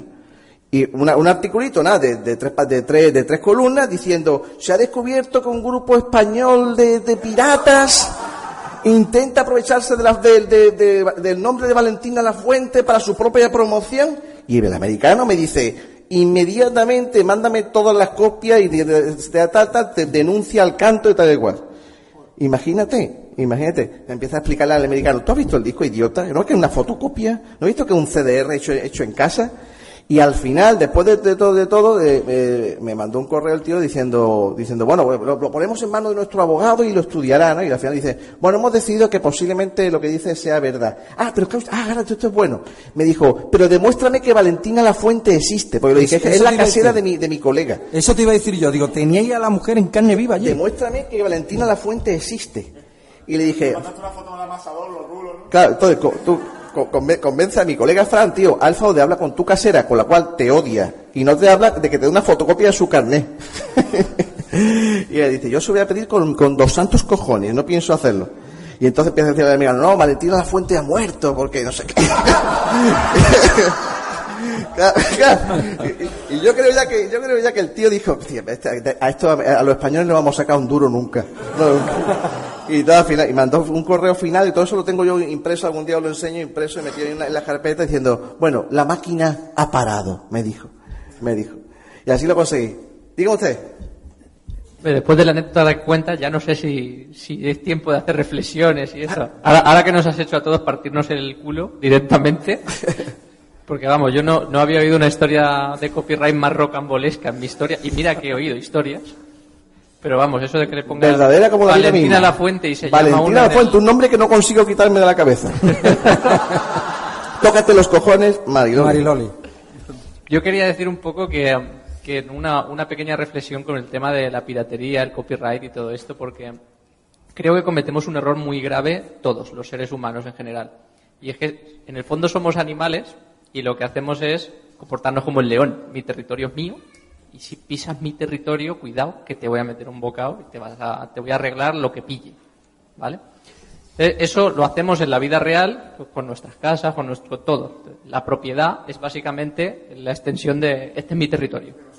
¿Vale? Entonces, lo estamos haciendo con lo virtual y eso, para mi gusto, es un error muy grande porque lo virtual tiene una propiedad que es, es inmaterial, no tiene forma, no, no es, no lo puedes copiar a coste cero infinitas veces.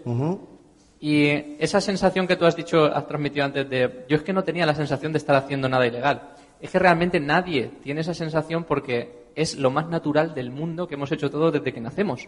El 90 y 100% de las cosas que aprendemos las aprendemos por imitación o por copia. Con lo cual, copiar es, un, es una forma natural de los seres humanos de aprender y de desarrollarte. Eh, la copia no puedes considerarla algo malo cuando lo llevas haciendo desde bebé. Tú no puedes tener una sensación de que eso es malo. Eh, En realidad lo que hemos cometido es el error de extender nuestra propia forma de, de ser animales territoriales al hecho de un mundo inmaterial que no cumple las mismas propiedades que el mundo material. Nos lo hemos llevado al mundo de las ideas. Sí, y eso es lo mismo, es, es lo mismo que, bueno, a veces se dan los casos absurdos de, es que no sé quién ha hecho algo, pero la idea fue mía. Se me ocurrió a mí primero. Bueno, todos hemos visto la peli de Facebook famosa de que lo demandan, ¿no? Porque es que la idea te la di yo. Y entonces, claro, me tienes que dar la mitad de lo que has ganado. Eh, bueno, tú tuviste una idea, pero el trabajo lo he hecho yo, ¿no? O sea, no tiene ningún sentido. Si lo piensas fríamente, no tiene lógica. Y todo eso es lo que nos lleva al absurdo. Al final estamos poniendo unas reglas a un mundo que no las tiene y, se cae por su propio peso. Al final todo esto que acaba en absurdos, en tonterías que, que no llevan a ningún lado. Pero claro, todos queremos el hecho de, no, es que este hombre está haciendo videojuegos que nos molan mogollón y queremos que siga haciéndolo, necesita algo de dinero. ¿No? Entonces, si no hay dinero, ese hombre tiene que dejar de hacerlo porque se tiene que ganar la vida de alguna manera. Y ahí ha venido lo que tú has dicho después de mola más los que hacen en amateur, ¿no? Porque no necesitan ganar dinero. Totalmente. Total, totalmente. Oye, además que no le dicen un plazo, dos semanas para hacer el no sé qué, o, o fea, Y, hombre, soy yo no sé si, si recordáis en, lo- en los 90 con el boom del del, del, del chareguare, perdonad, ya sabéis que yo que yo pro- pronuncio como, como se escribe, ¿no? Pero supongo que ya sabéis la historia, ¿no? De, de dónde viene eso. ¿no? Pero el, el, el chareguare eh, no había nada, para mí en aquella época no había nada más, bonito que decir, por, porque yo quiero, le pongo dos, seis, siete marcos, lo meto en un sobrecito, se lo mando al alemán y le digo, oye, me ha gustado tu, me ha gustado tu música. Y yo, y yo lo he hecho. Claro, luego el alemán te, te, te respondía con una carta de, ¡ah! Me han mandado dinero, estoy alucinando, ¿no? O sea, lo cual se, se ve que no, que no pasaba mucho, ¿no? Pero que hubiera sido, por ejemplo, de id Software, por ejemplo, sin la gente no hubiese mandado tantísimo dinero por el Doom de Shareware cuando estaba, cuando estaba eh, de esa manera, ¿no? Por ejemplo, ¿no? Y a mí me Una parece... de Kickstarter o algo así. Claro, efectivamente, pero, eh, pero un Kickstarter... mm, eh, Sí, eh, pre- mm, Más que un pago- Kickstarter sería un Patreon. de- Más que un Kickstarter sería un Patreon, que tú te comprometes a dar una aportación eh, a, a medida de lo que vaya trabajando, pero no, no sobre un trabajo determinado, sino sobre una persona. Quiero que esta persona tenga libertad de, de poder... Chema, pues pasa el, el- el- el- él ha pedido el aguante. al amigo. eh, ya que me habéis interrumpido, pues me callo, ya está. sí. La censura de Commodore ha llegado ya a los, a los pocos. Hola, ¿qué tal? Soy Víctor y bueno, lo primero agradeceros que Hola, Víctor, bienvenido. hayáis venido aquí. Soy fiel seguidor del programa y la verdad es que tengo que reconocer que ya algunas anécdotas vuestras o palabras se me han pegado. Lo de los chaquetas, esos del corte inglés. Hostia, los Lo de los chaquetas. chaquetas, tenía que decirlo. Voy a salir del armario, yo fui chaqueta del corte inglés. Mira, pero chaqueta, chaqueta de qué, de qué talla? De qué- De la flecha El verde, de la flecha verde. son dos puntos por debajo del escalafón de supervivencia. Perdón, amigo. El corte inglés de Málaga es para mí mi segunda casa ¿Pero y qué me dices? Ya, yo también me habría comprado la máquina que me hubiera ofrecido. ¿no? Entonces, bueno, el debate de la propiedad intelectual es, es bastante complejo. Yo solo quería apuntar para el debate una- un, un par de elementos, ¿no?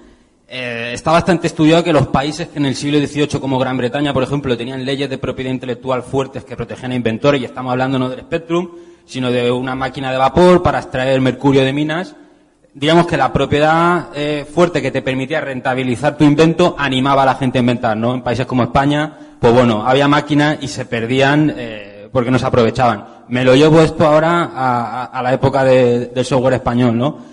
Porque aquí precisamente lo que hemos comentado, lo que habéis comentado en el debate, pero lo hemos mezclado, es que no era lo mismo que tú le cambiaras un juego a tu compañero o el disco, que claro, negocios y comercios que directamente hacían caja en el plan negociete a costa de la propiedad intelectual de terceros y no era para un amigo, para un familiar, sino que hacían caja y caja. Ya en la época, por ejemplo, de, de Play 1, en mi localidad en concreto, bueno, eh, tuvo que intervenir incluso la Guardia Civil eh, o la policía, no lo recuerdo bien, en algunos negocios que era un tráfico. Y claro, estamos hablando de unos beneficios masivos a costa de- de- del trabajo de terceros, que evidentemente no es lo mismo cu- cuando tú a tu primo o a un amigo lo copiabas. Entonces, a veces yo estoy de acuerdo con vosotros en que hemos perdido libertades, pero no podemos mezclar esos dos tipos de piratería, ¿no? La piratería con un amigo a la piratería a escala masiva. Y la segunda, muy rápido, sencillamente deciros que cada uno de los programas que surgen en, en la esfera retro, el vuestro, el mundo del Spectrum de, del amigo Javier Ortiz, también lo escucho mucho, yo lo disfruto como si fuera el último. Y esto viene a colación del primer debate, porque yo estoy de acuerdo con, con Insight, esto nuestro es generacional, y esto en cuanto pasen 50 años y estemos allí ya en el, en el asilo jugando a la Game Boy de mala manera, yo creo que, vamos, con muchísimo respeto a, a los compañeros de la carrera, ¿no? Que comentabais que están desarrollando. Yo no sé si esa gente, aunque sepan usar muy bien la máquina, sepan desarrollar, esa conexión emocional que tenéis vosotros, no la tienen, ¿no? Por ejemplo, la conexión emocional que tengo yo, que no viví la época, pero vi vivirla a mis vecinos, que los muy cabrones no me dejaban jugar. Cabrones. ¿Eh? Cabrones. Aprovecho, aprovecho y ajusto cuenta de aquí ya hoy. Y tuve que entrar con las consolas, ¿no? Pero claro, no lo viví, pero medio lo vi y, claro, ahora tengo un interés, tengo una conexión también nostálgica y emocional. Y creo que vosotros, aunque muchos en el debate habéis dicho que esto pues puede ser que sí, un hijo lo recupere o gente concreta, la nostalgia, esa pasión, cuando estabas diciendo tú que le ves la placa hecha a mano al Spectrum, eso yo creo que ya hoy no, no lo tiene. Así que moraleja, hay que disfrutar cada uno de estos programas y cada una de estas reuniones como si fuera la última, porque cuando no haya gente que de verdad lo siente y lo lleva dentro para moverlo, yo no sé si, Y aparte, si va a seguir. con- con mi edad puede ser. Ahí va, más tú, más tú que te queda poco. Víctor, mucha- Víctor, muchas gracias. Víctor, ¿no? Eh, hay otro compañero que quería decir, "Jo- jo- te, jo- te estaría respondiendo hasta mañana por la tarde. Hola. Hola. Eh, ¿Tu- nombre? Soy Augusto. Eh, Hola, Augusto. Sí. eh, yo era por el tema de Kickstarter y tal que comentabais. el Kickstarter para mí tiene un peligro muy fuerte y por eso creo que un modelo como el de Patreon funciona mejor, que es que los juegos no siempre salen bien. Eh, por ejemplo, alguno, no sé si habéis jugado al, al juego que hizo Tim Schafer, que no es lo que yo creo que la gente esperaba de él. El de Entonces, Cave, ¿no? De Tim Schafer puede ser. ¿De, de el, Cave puede eh, ser? No, ese no, el- el de Ron Gilbert, ¿no? Ese- no, el, el de Cave era de Ron Gilbert, Broken que Age. fue normal. El siguiente que sacaron, eh, que se llama Broken Age. Ah, Broken Age, eh, tienes razón. Pues eh, el problema que tiene Kickstarter es que en la industria del videojuego hay muchos juegos que no pasan de la etapa de prototipo. Pero en un Kickstarter, aunque el prototipo veas esto va a ser una ñorda infumable, tienes que seguir para adelante porque ha habido gente que ha puesto pasta. ¿no? Y entonces eso es, un, eso es un problemón. Y luego respecto a la piratería, pues mira, todo el mundo hemos copiado como, como auténticos piratas, pero hay una diferencia muy grande entre la red de distribución de uno a uno a que yo ponga algo en internet y todo el mundo se lo pueda copiar como pueden ser los P2P. Y entonces yo, yo una temporada que era así como muy doble moral y decía, es que el cine, a ver, el, el- el problema es, tú pirateas un libro y el autor no puede ir allí al medio de la plaza y decir, capítulo 1, El Quijote, y todo el mundo, bien, pagando una entrada ahí para ir a verle, ¿no? A un músico sí, de hecho el músico su, su, su negocio es ir allí, tocar y que la gente se lo pase bien y, saca di- dinero con las entradas. Pero el cine tampoco eh, tiene un modelo muy pirateable en ese sentido. ¿Y, y qué decimos? Entonces, ¿la, la piratería en la música es buena y en los libros y el cine es malo? Al final, al autor hay que recompensarle por su trabajo. Ya veríamos cómo, porque también es cierto que, las, que luego tienen por encima una industria y un coste estructural que al, que al músico le llegan dos pesetas y al programador, quitando en la época dorada, le llegan dos pesetas, ¿vale? Y además ha echado sábados, domingos, 18 horas todos los días y luego encima publica el juego y a los dos segundos lo tiene pirateado en Internet. Entonces eso eh, hay que darle una vuelta, hay que darle una vuelta. A lo mejor lo que no funciona es la industria en sí de, de- para este tipo de contenidos que no son que no son meramente físicos, ¿no? Y para los físicos ya veremos con las impresoras 3D a ver qué pasa. Pero vamos, que Sí, sí, a- a- anoche veníamos hablando si, llega, si llegaría el día en que nosotros i- i- hagamos con nuestras impresoras 3D eh, nuestros propios órganos de reemplazo.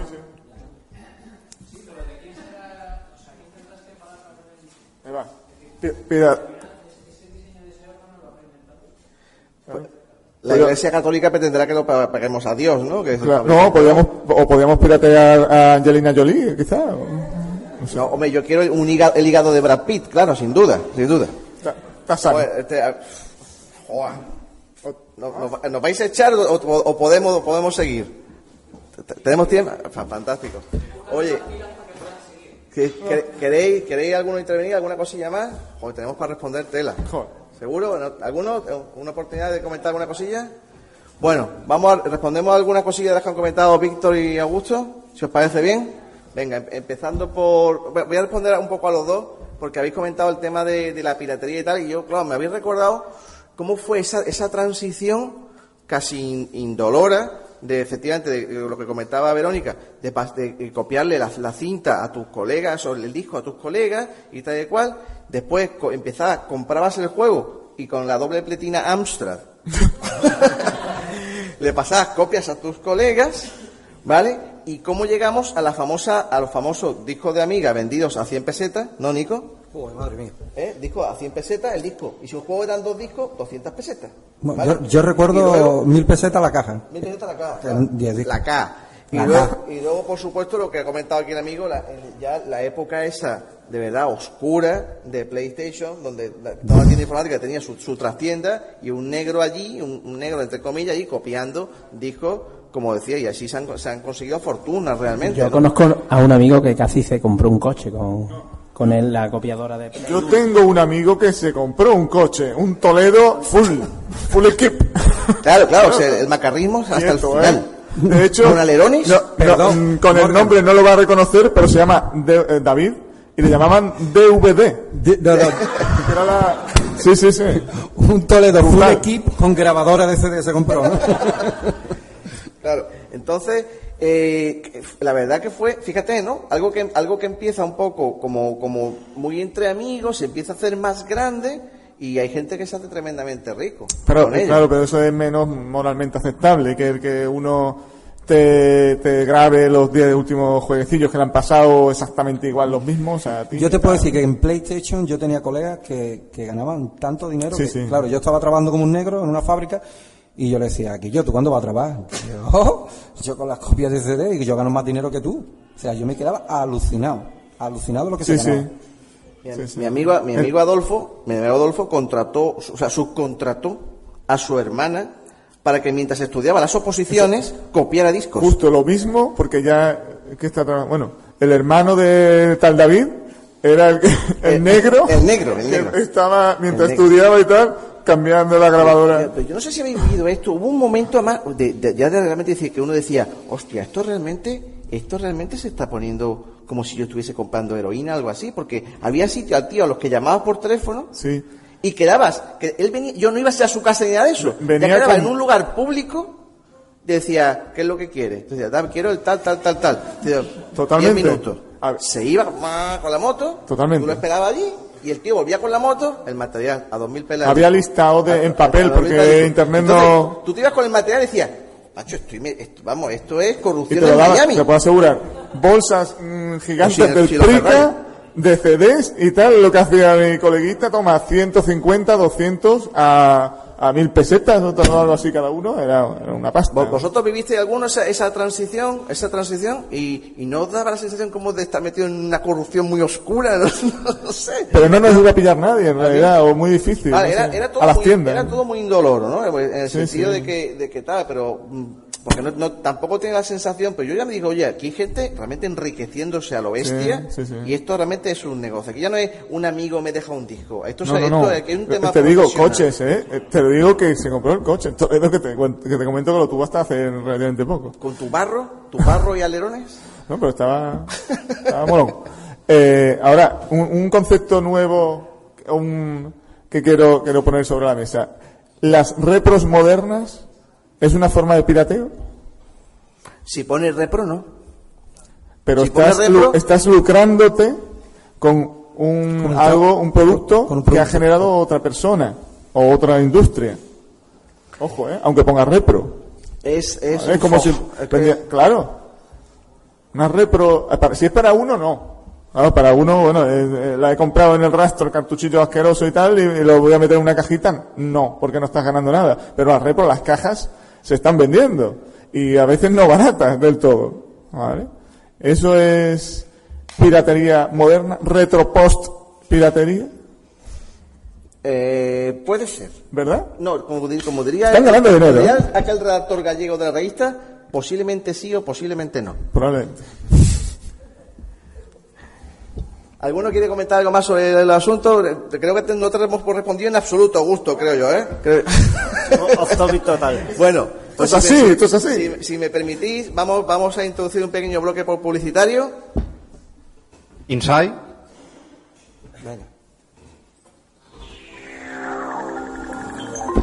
Otro, otro. La pulseta aquesta força, no?, que passen els anys. La porno no, la porno no. Y así, ¡Corta! cuando le encargan la publicidad a un usuario de Amstrad, Tú me has visto bueno. ¿pero qué mierda de Me, pantumaca me ha estás dicho, poniendo? me ha dicho, sí. ¿Ya? Inside, Venga. tú eres un tío tus 64K, tienes dedicado 16 a lo que ves, ¿no es? Con lo que te pagamos. ¿Pero qué está haciendo? Buscándotelo. Bueno, pasamos al siguiente. Pero no lo tenías preparado. Sí, pero no escucho como lo que ha salido. Esto no está preparado, ¿eh? No, no está preparado. Algo rápido y- Ap- Aprovechemos para rellenar un poquito. Vamos a hablar sobre juegos buenos de Amstrad. Ahora prosigamos al siguiente bloque. Cinco minutos de silencio. No, hombre, vamos, vamos a comentar una cosa, aprovechando que hay muchos amigos que nos escuchan habitualmente. Yo, yo espero, espero que, se, que sepáis y os deis cuenta de que ahora que hemos hablado también de vida después, después de la muerte, que bien hilado, ¿no? que sepáis que toda esta presunta guerra de sistemas que llevamos no, no es ni una, ni una broma, ni, ni- no es, ni, es, es una broma interna entre nosotros, ¿no? Nosotros, quiero decir, yo, yo tengo todas las, todas las plataformas que he podido, las disfrutamos todas, o casi todas, y, y quiero decir que nos hace muchísima gracia, de, a- 20 o 30 años después, eh, re- revivir un poco el espíritu ese de un poco de patio, de patio de colegio, ¿no? Ahora, ahora va a sacar el anuncio. Why, pay attention, Bond. This is the Sinclair ZX Spectrum Plus 2. It's a fully operational computer with 128K memory, but it comes with 3G. A lo que voy. Eh, en, en el programa tenemos tenemos esa broma, pero es que esa broma la tenemos en el mundo real nos- nosotros nuestros, ¿vale? Pero realmente eh, todos, prácticamente todos, tenemos todas las plataformas y yo, yo, yo, yo, por ejemplo, yo, yo he dicho repetidamente, por ejemplo, y Isabel lo sabe, que la mejor conversión del, del Barbarian de 8 bits es sin duda la de Astra, el mejor Donkey Kong es sin duda el de Astra, correcto, y, y a él, por ejemplo, le gusta muchísimo muchos juegos de Commodore, confiésalo, confiésalo, di, yo juego a Commodore. Yo juego al comando de Commodore.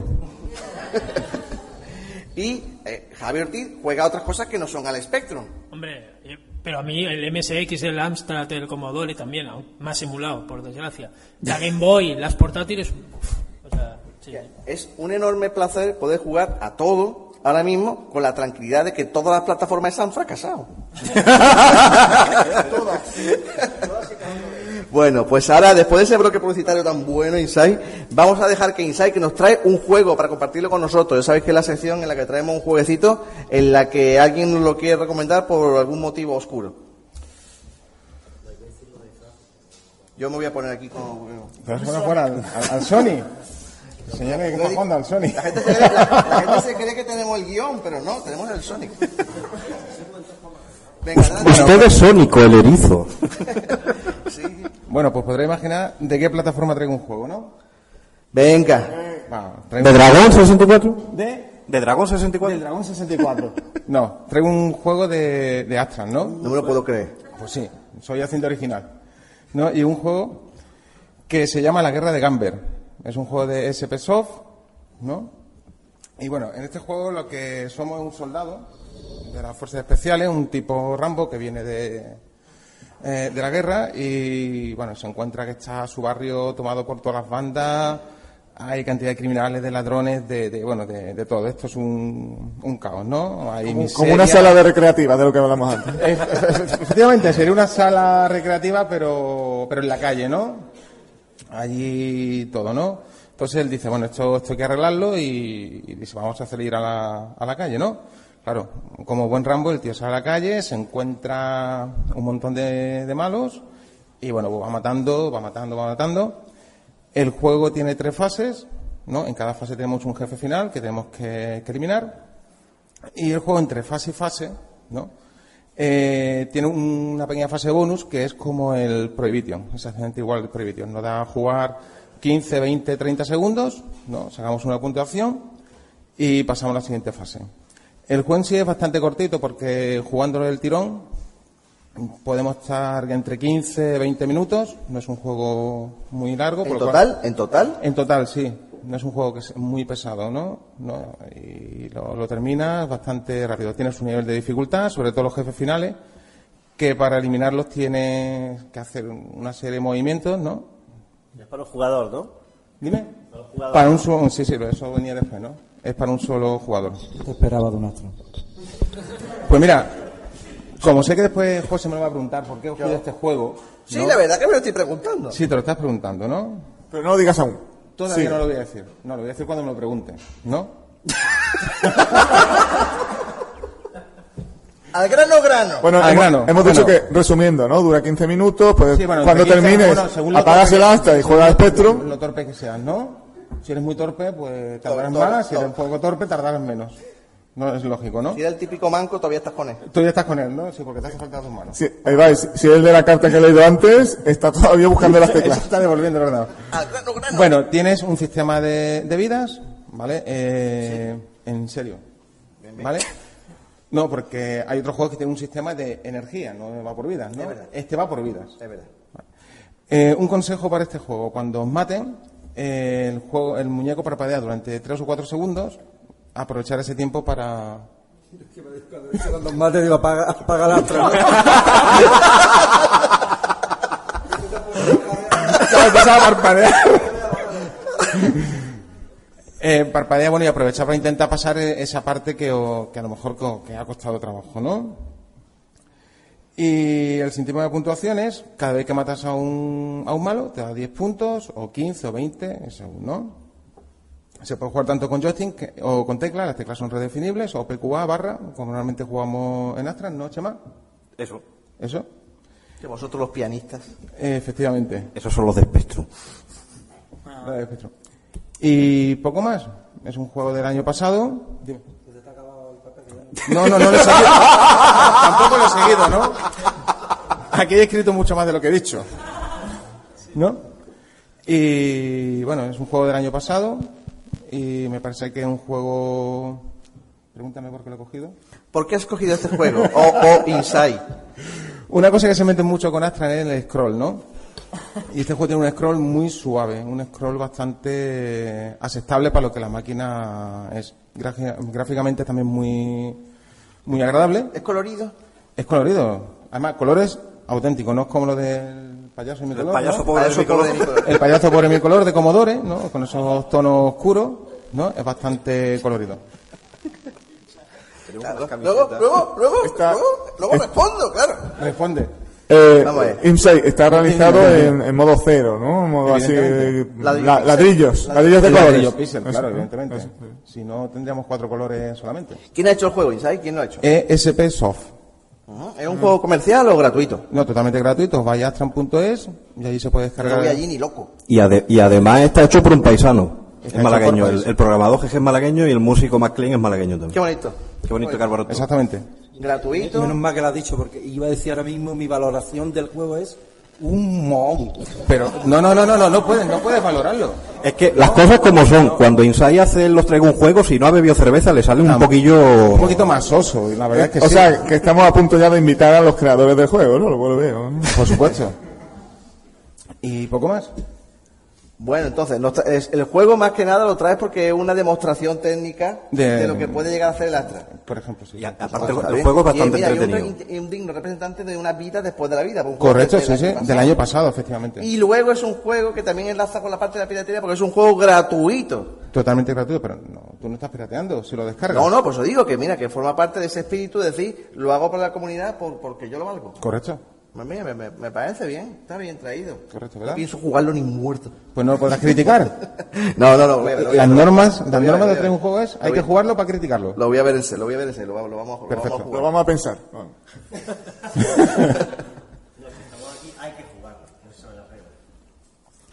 Muy bien, familia, ¿tenéis, tenéis alguna cosilla más que comentar sobre... que- ¿Queréis saber alguna cosa del programa? Ya sabéis que este, te- nuestro programa es... Aquí falta un elemento, las cosas como son, ¿no? Aparte de los demás compañeros que no han podido acompañarnos. Y de la que- cerveza, ¿no? que tenemos Juanma Los donuts. Este, este, hay veces, hay veces que este programa parece patrocinado por Homer Simpson, porque... Oye, hablo en serio. Cuando juntamos la fuente de donut y las jarras de cerveza, que ¿no falta Homer?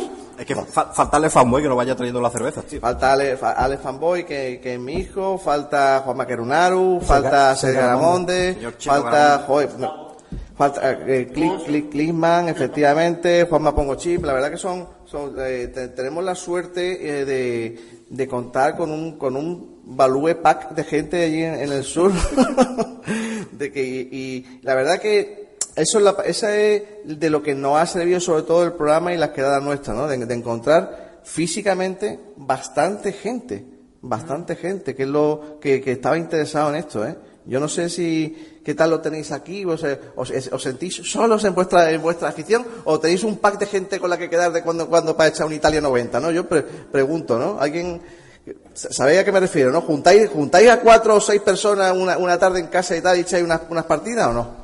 ¿Sí o no? ¿Sí no? ¿Quién dice sí? ¿Quién dice sí? Ah, muy bien, muy bien. ¿Tu nombre? Hola, bienvenido. ¿Sí consigues juntar gente en casa para jugar? No, tenemos micro, perdona. No, no, no hay micro, no hay micro, no hay micro, no hay micro. Ven para acá. No hay micro. Claro, que se no se lo escucha. Es que si no, cuando, cuando en el streaming no, no se, no se oye. Hola, buenas. No, nosotros los viernes sí que nos juntamos. Los... Ojo. retro Nosotros los viernes sí que nos juntamos los, los amigachos. Ya eh, mi hermano empezó con el, con el rollo, tenía las cajas ahí en la casa y dice, hay que hacer algo con esto, ¿no? Hostia. En el, en el garaje del coche, pues ya me puse a vivir con la novia en el garaje del coche ahí, tenía las cajas, los trastos ahí, y empecé, digo, mira, aquí un baño, aquí hay un hueco aquí donde, después del coche. Ujú. Mm. Sí, bueno, hay un poco de todo, no hay mucho. Correcto, insulto y un poco de... de- sí, es- bueno, cariñosamente la llamamos la pequeña Mordor, es un poco... Estoy yo ahí en plan Sauron guardián y vienen mis, mis colegas los trolls allí, bueno, todos los, todos viernes y como es un espacio pequeño, de hecho hay muchos amigos que les he tenido que decir, vamos a hacer cuadrarnos un poco, porque toda la vez aquí no... Es que, es que- no es podemos- que es así. birra, eh, normalmente... que birra. levante la mano quien echa de menos quedar con los colegas para jugar en casa. mayoría solo. Mayoría absoluta. Eso, eso era, eso era, ¿eh? Eso era la leche, ¿eh? Eso la leche. Por, por eso Solo supongo que ha super- salido, porque lo echábamos de menos. Lo echábamos de menos. Claro, luego está la parte un poco más antigua, claro, que era ir al recreativo a picarte con los, con los demás y poner, y poner, poner tú el récord y te aparte, y, entraba el siguiente a ver si, si, si- si te, si te cambiaba las letras. También, también. Sí, te cambiaba la letra, tope. efectivamente. Ahí en Elche, bueno, de- en Elche hay un, vamos, habían un montón de salones recreativos. También, también estuve tiempo ahí viciado. Sí, sí, en, en el sur, en el sur los, rec- los recreativos empezaron a cer- a cerrar uno detrás de otro, que automáticamente desplazados por videoclubs, que fueron desplazados por bazares chinos, que, que están siendo desplazados por tiendas de móviles. Enlazando el tema de la piratería, ¿utilizáis la monedita trucada para jugar gratis? Gracias.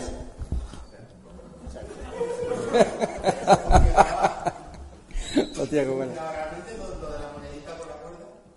Eso, eso, eso, eso. Yo, yo eso no lo conseguí eso, nunca. Yo no lo eso yo lo he visto nunca. un montón de veces.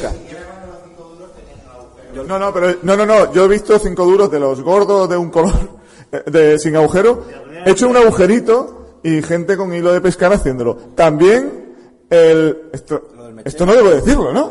Eso, el mechero piezoeléctrico de la cocina, el de clac clac clac clac, clac ese meterle caña taca, taca, taca, al, al Ghost and Goblin ese en, en particular y, y para dar y, y funcionaba. También yo he jugado al eh, a- no me acuerdo ahora, a un juego de estilo Profanation que lo que hacía era darle patadas. Te juro. O sea, donde la- la- el tema este y funcionaba. Sí, sí. Violencia. Lo que pasa es que tenemos que esperar que no pasara el colega de... Sí.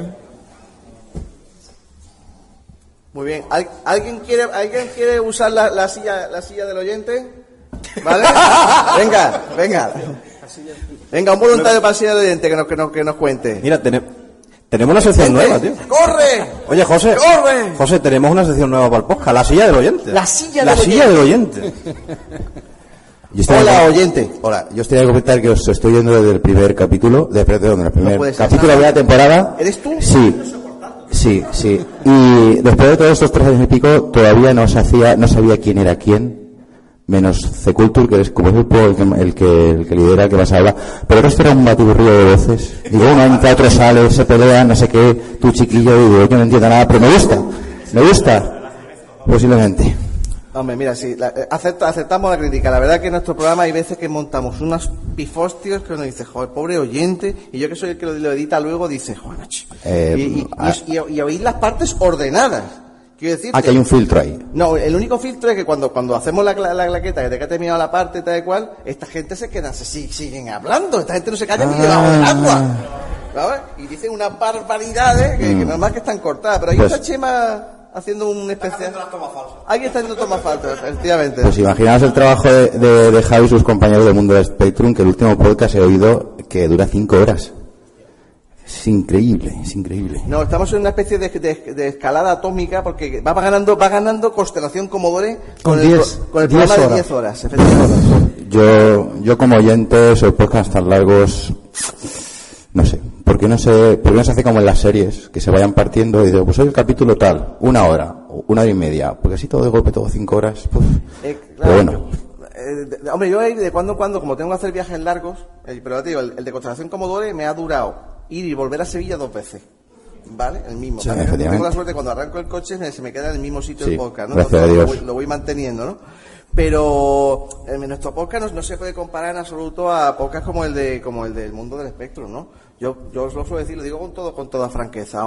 eh, yo admiro programas como La órbita de Endor o programas como el Club Vintage que tienen detrás un trabajo de documentación y demás bestial. Y uno dice, la, hos- la hostia, esta gente eh, se, han, se han terminado todos los Final Fantasy y vienen a desarrollarlo uno detrás de otro, ¿no? Yo, yo lo admiro y vuestro, vuestro programa aparte de, vuestras secciones y demás, por ejemplo, el esfuerzo que habéis hecho de, entrevistas me parece grandioso. Porque ya no es un tema de, de un podcast y tal, sino que es un tema de casi de documentación de cara al futuro, porque son voces que, mira, por, por ponerte un ejemplo, la entrevista que tenía al fantástico Ponce, pues mira, ya no, nos, nos ha abandonado, pero ahí tenéis la entrevista que le hiciste, que es súper emotiva, súper cercana, ¿no? Y cuando yo me, me- me comparo nuestro podcast y nuestro podcast está en un, en un mundo mucho, mucho más de andar por casa, ¿no? Somos, somos cuatro amigos que lo único que intentamos es, tra- es tra- transmitir un poco la nostalgia de lo que, de lo que vivimos, ¿no? Es, es que no podemos hacerlo, esto es- significa trabajar para hacer eso.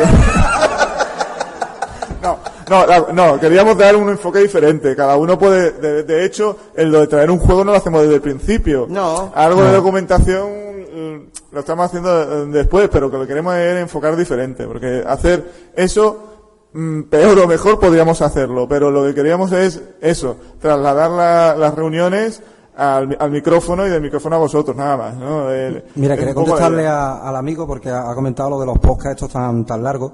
Mi mujer, contra más largo sea el podcast, más encantada está. Porque resulta que yo tengo la manía de que me pongo los cascos a escuchar el podcast para limpiar la casa. Y a- Claro, y el, el otro día me puse el de Constelación Corredores, que eran 10 horas, y dejé la casa como la la casa entera, ¿no?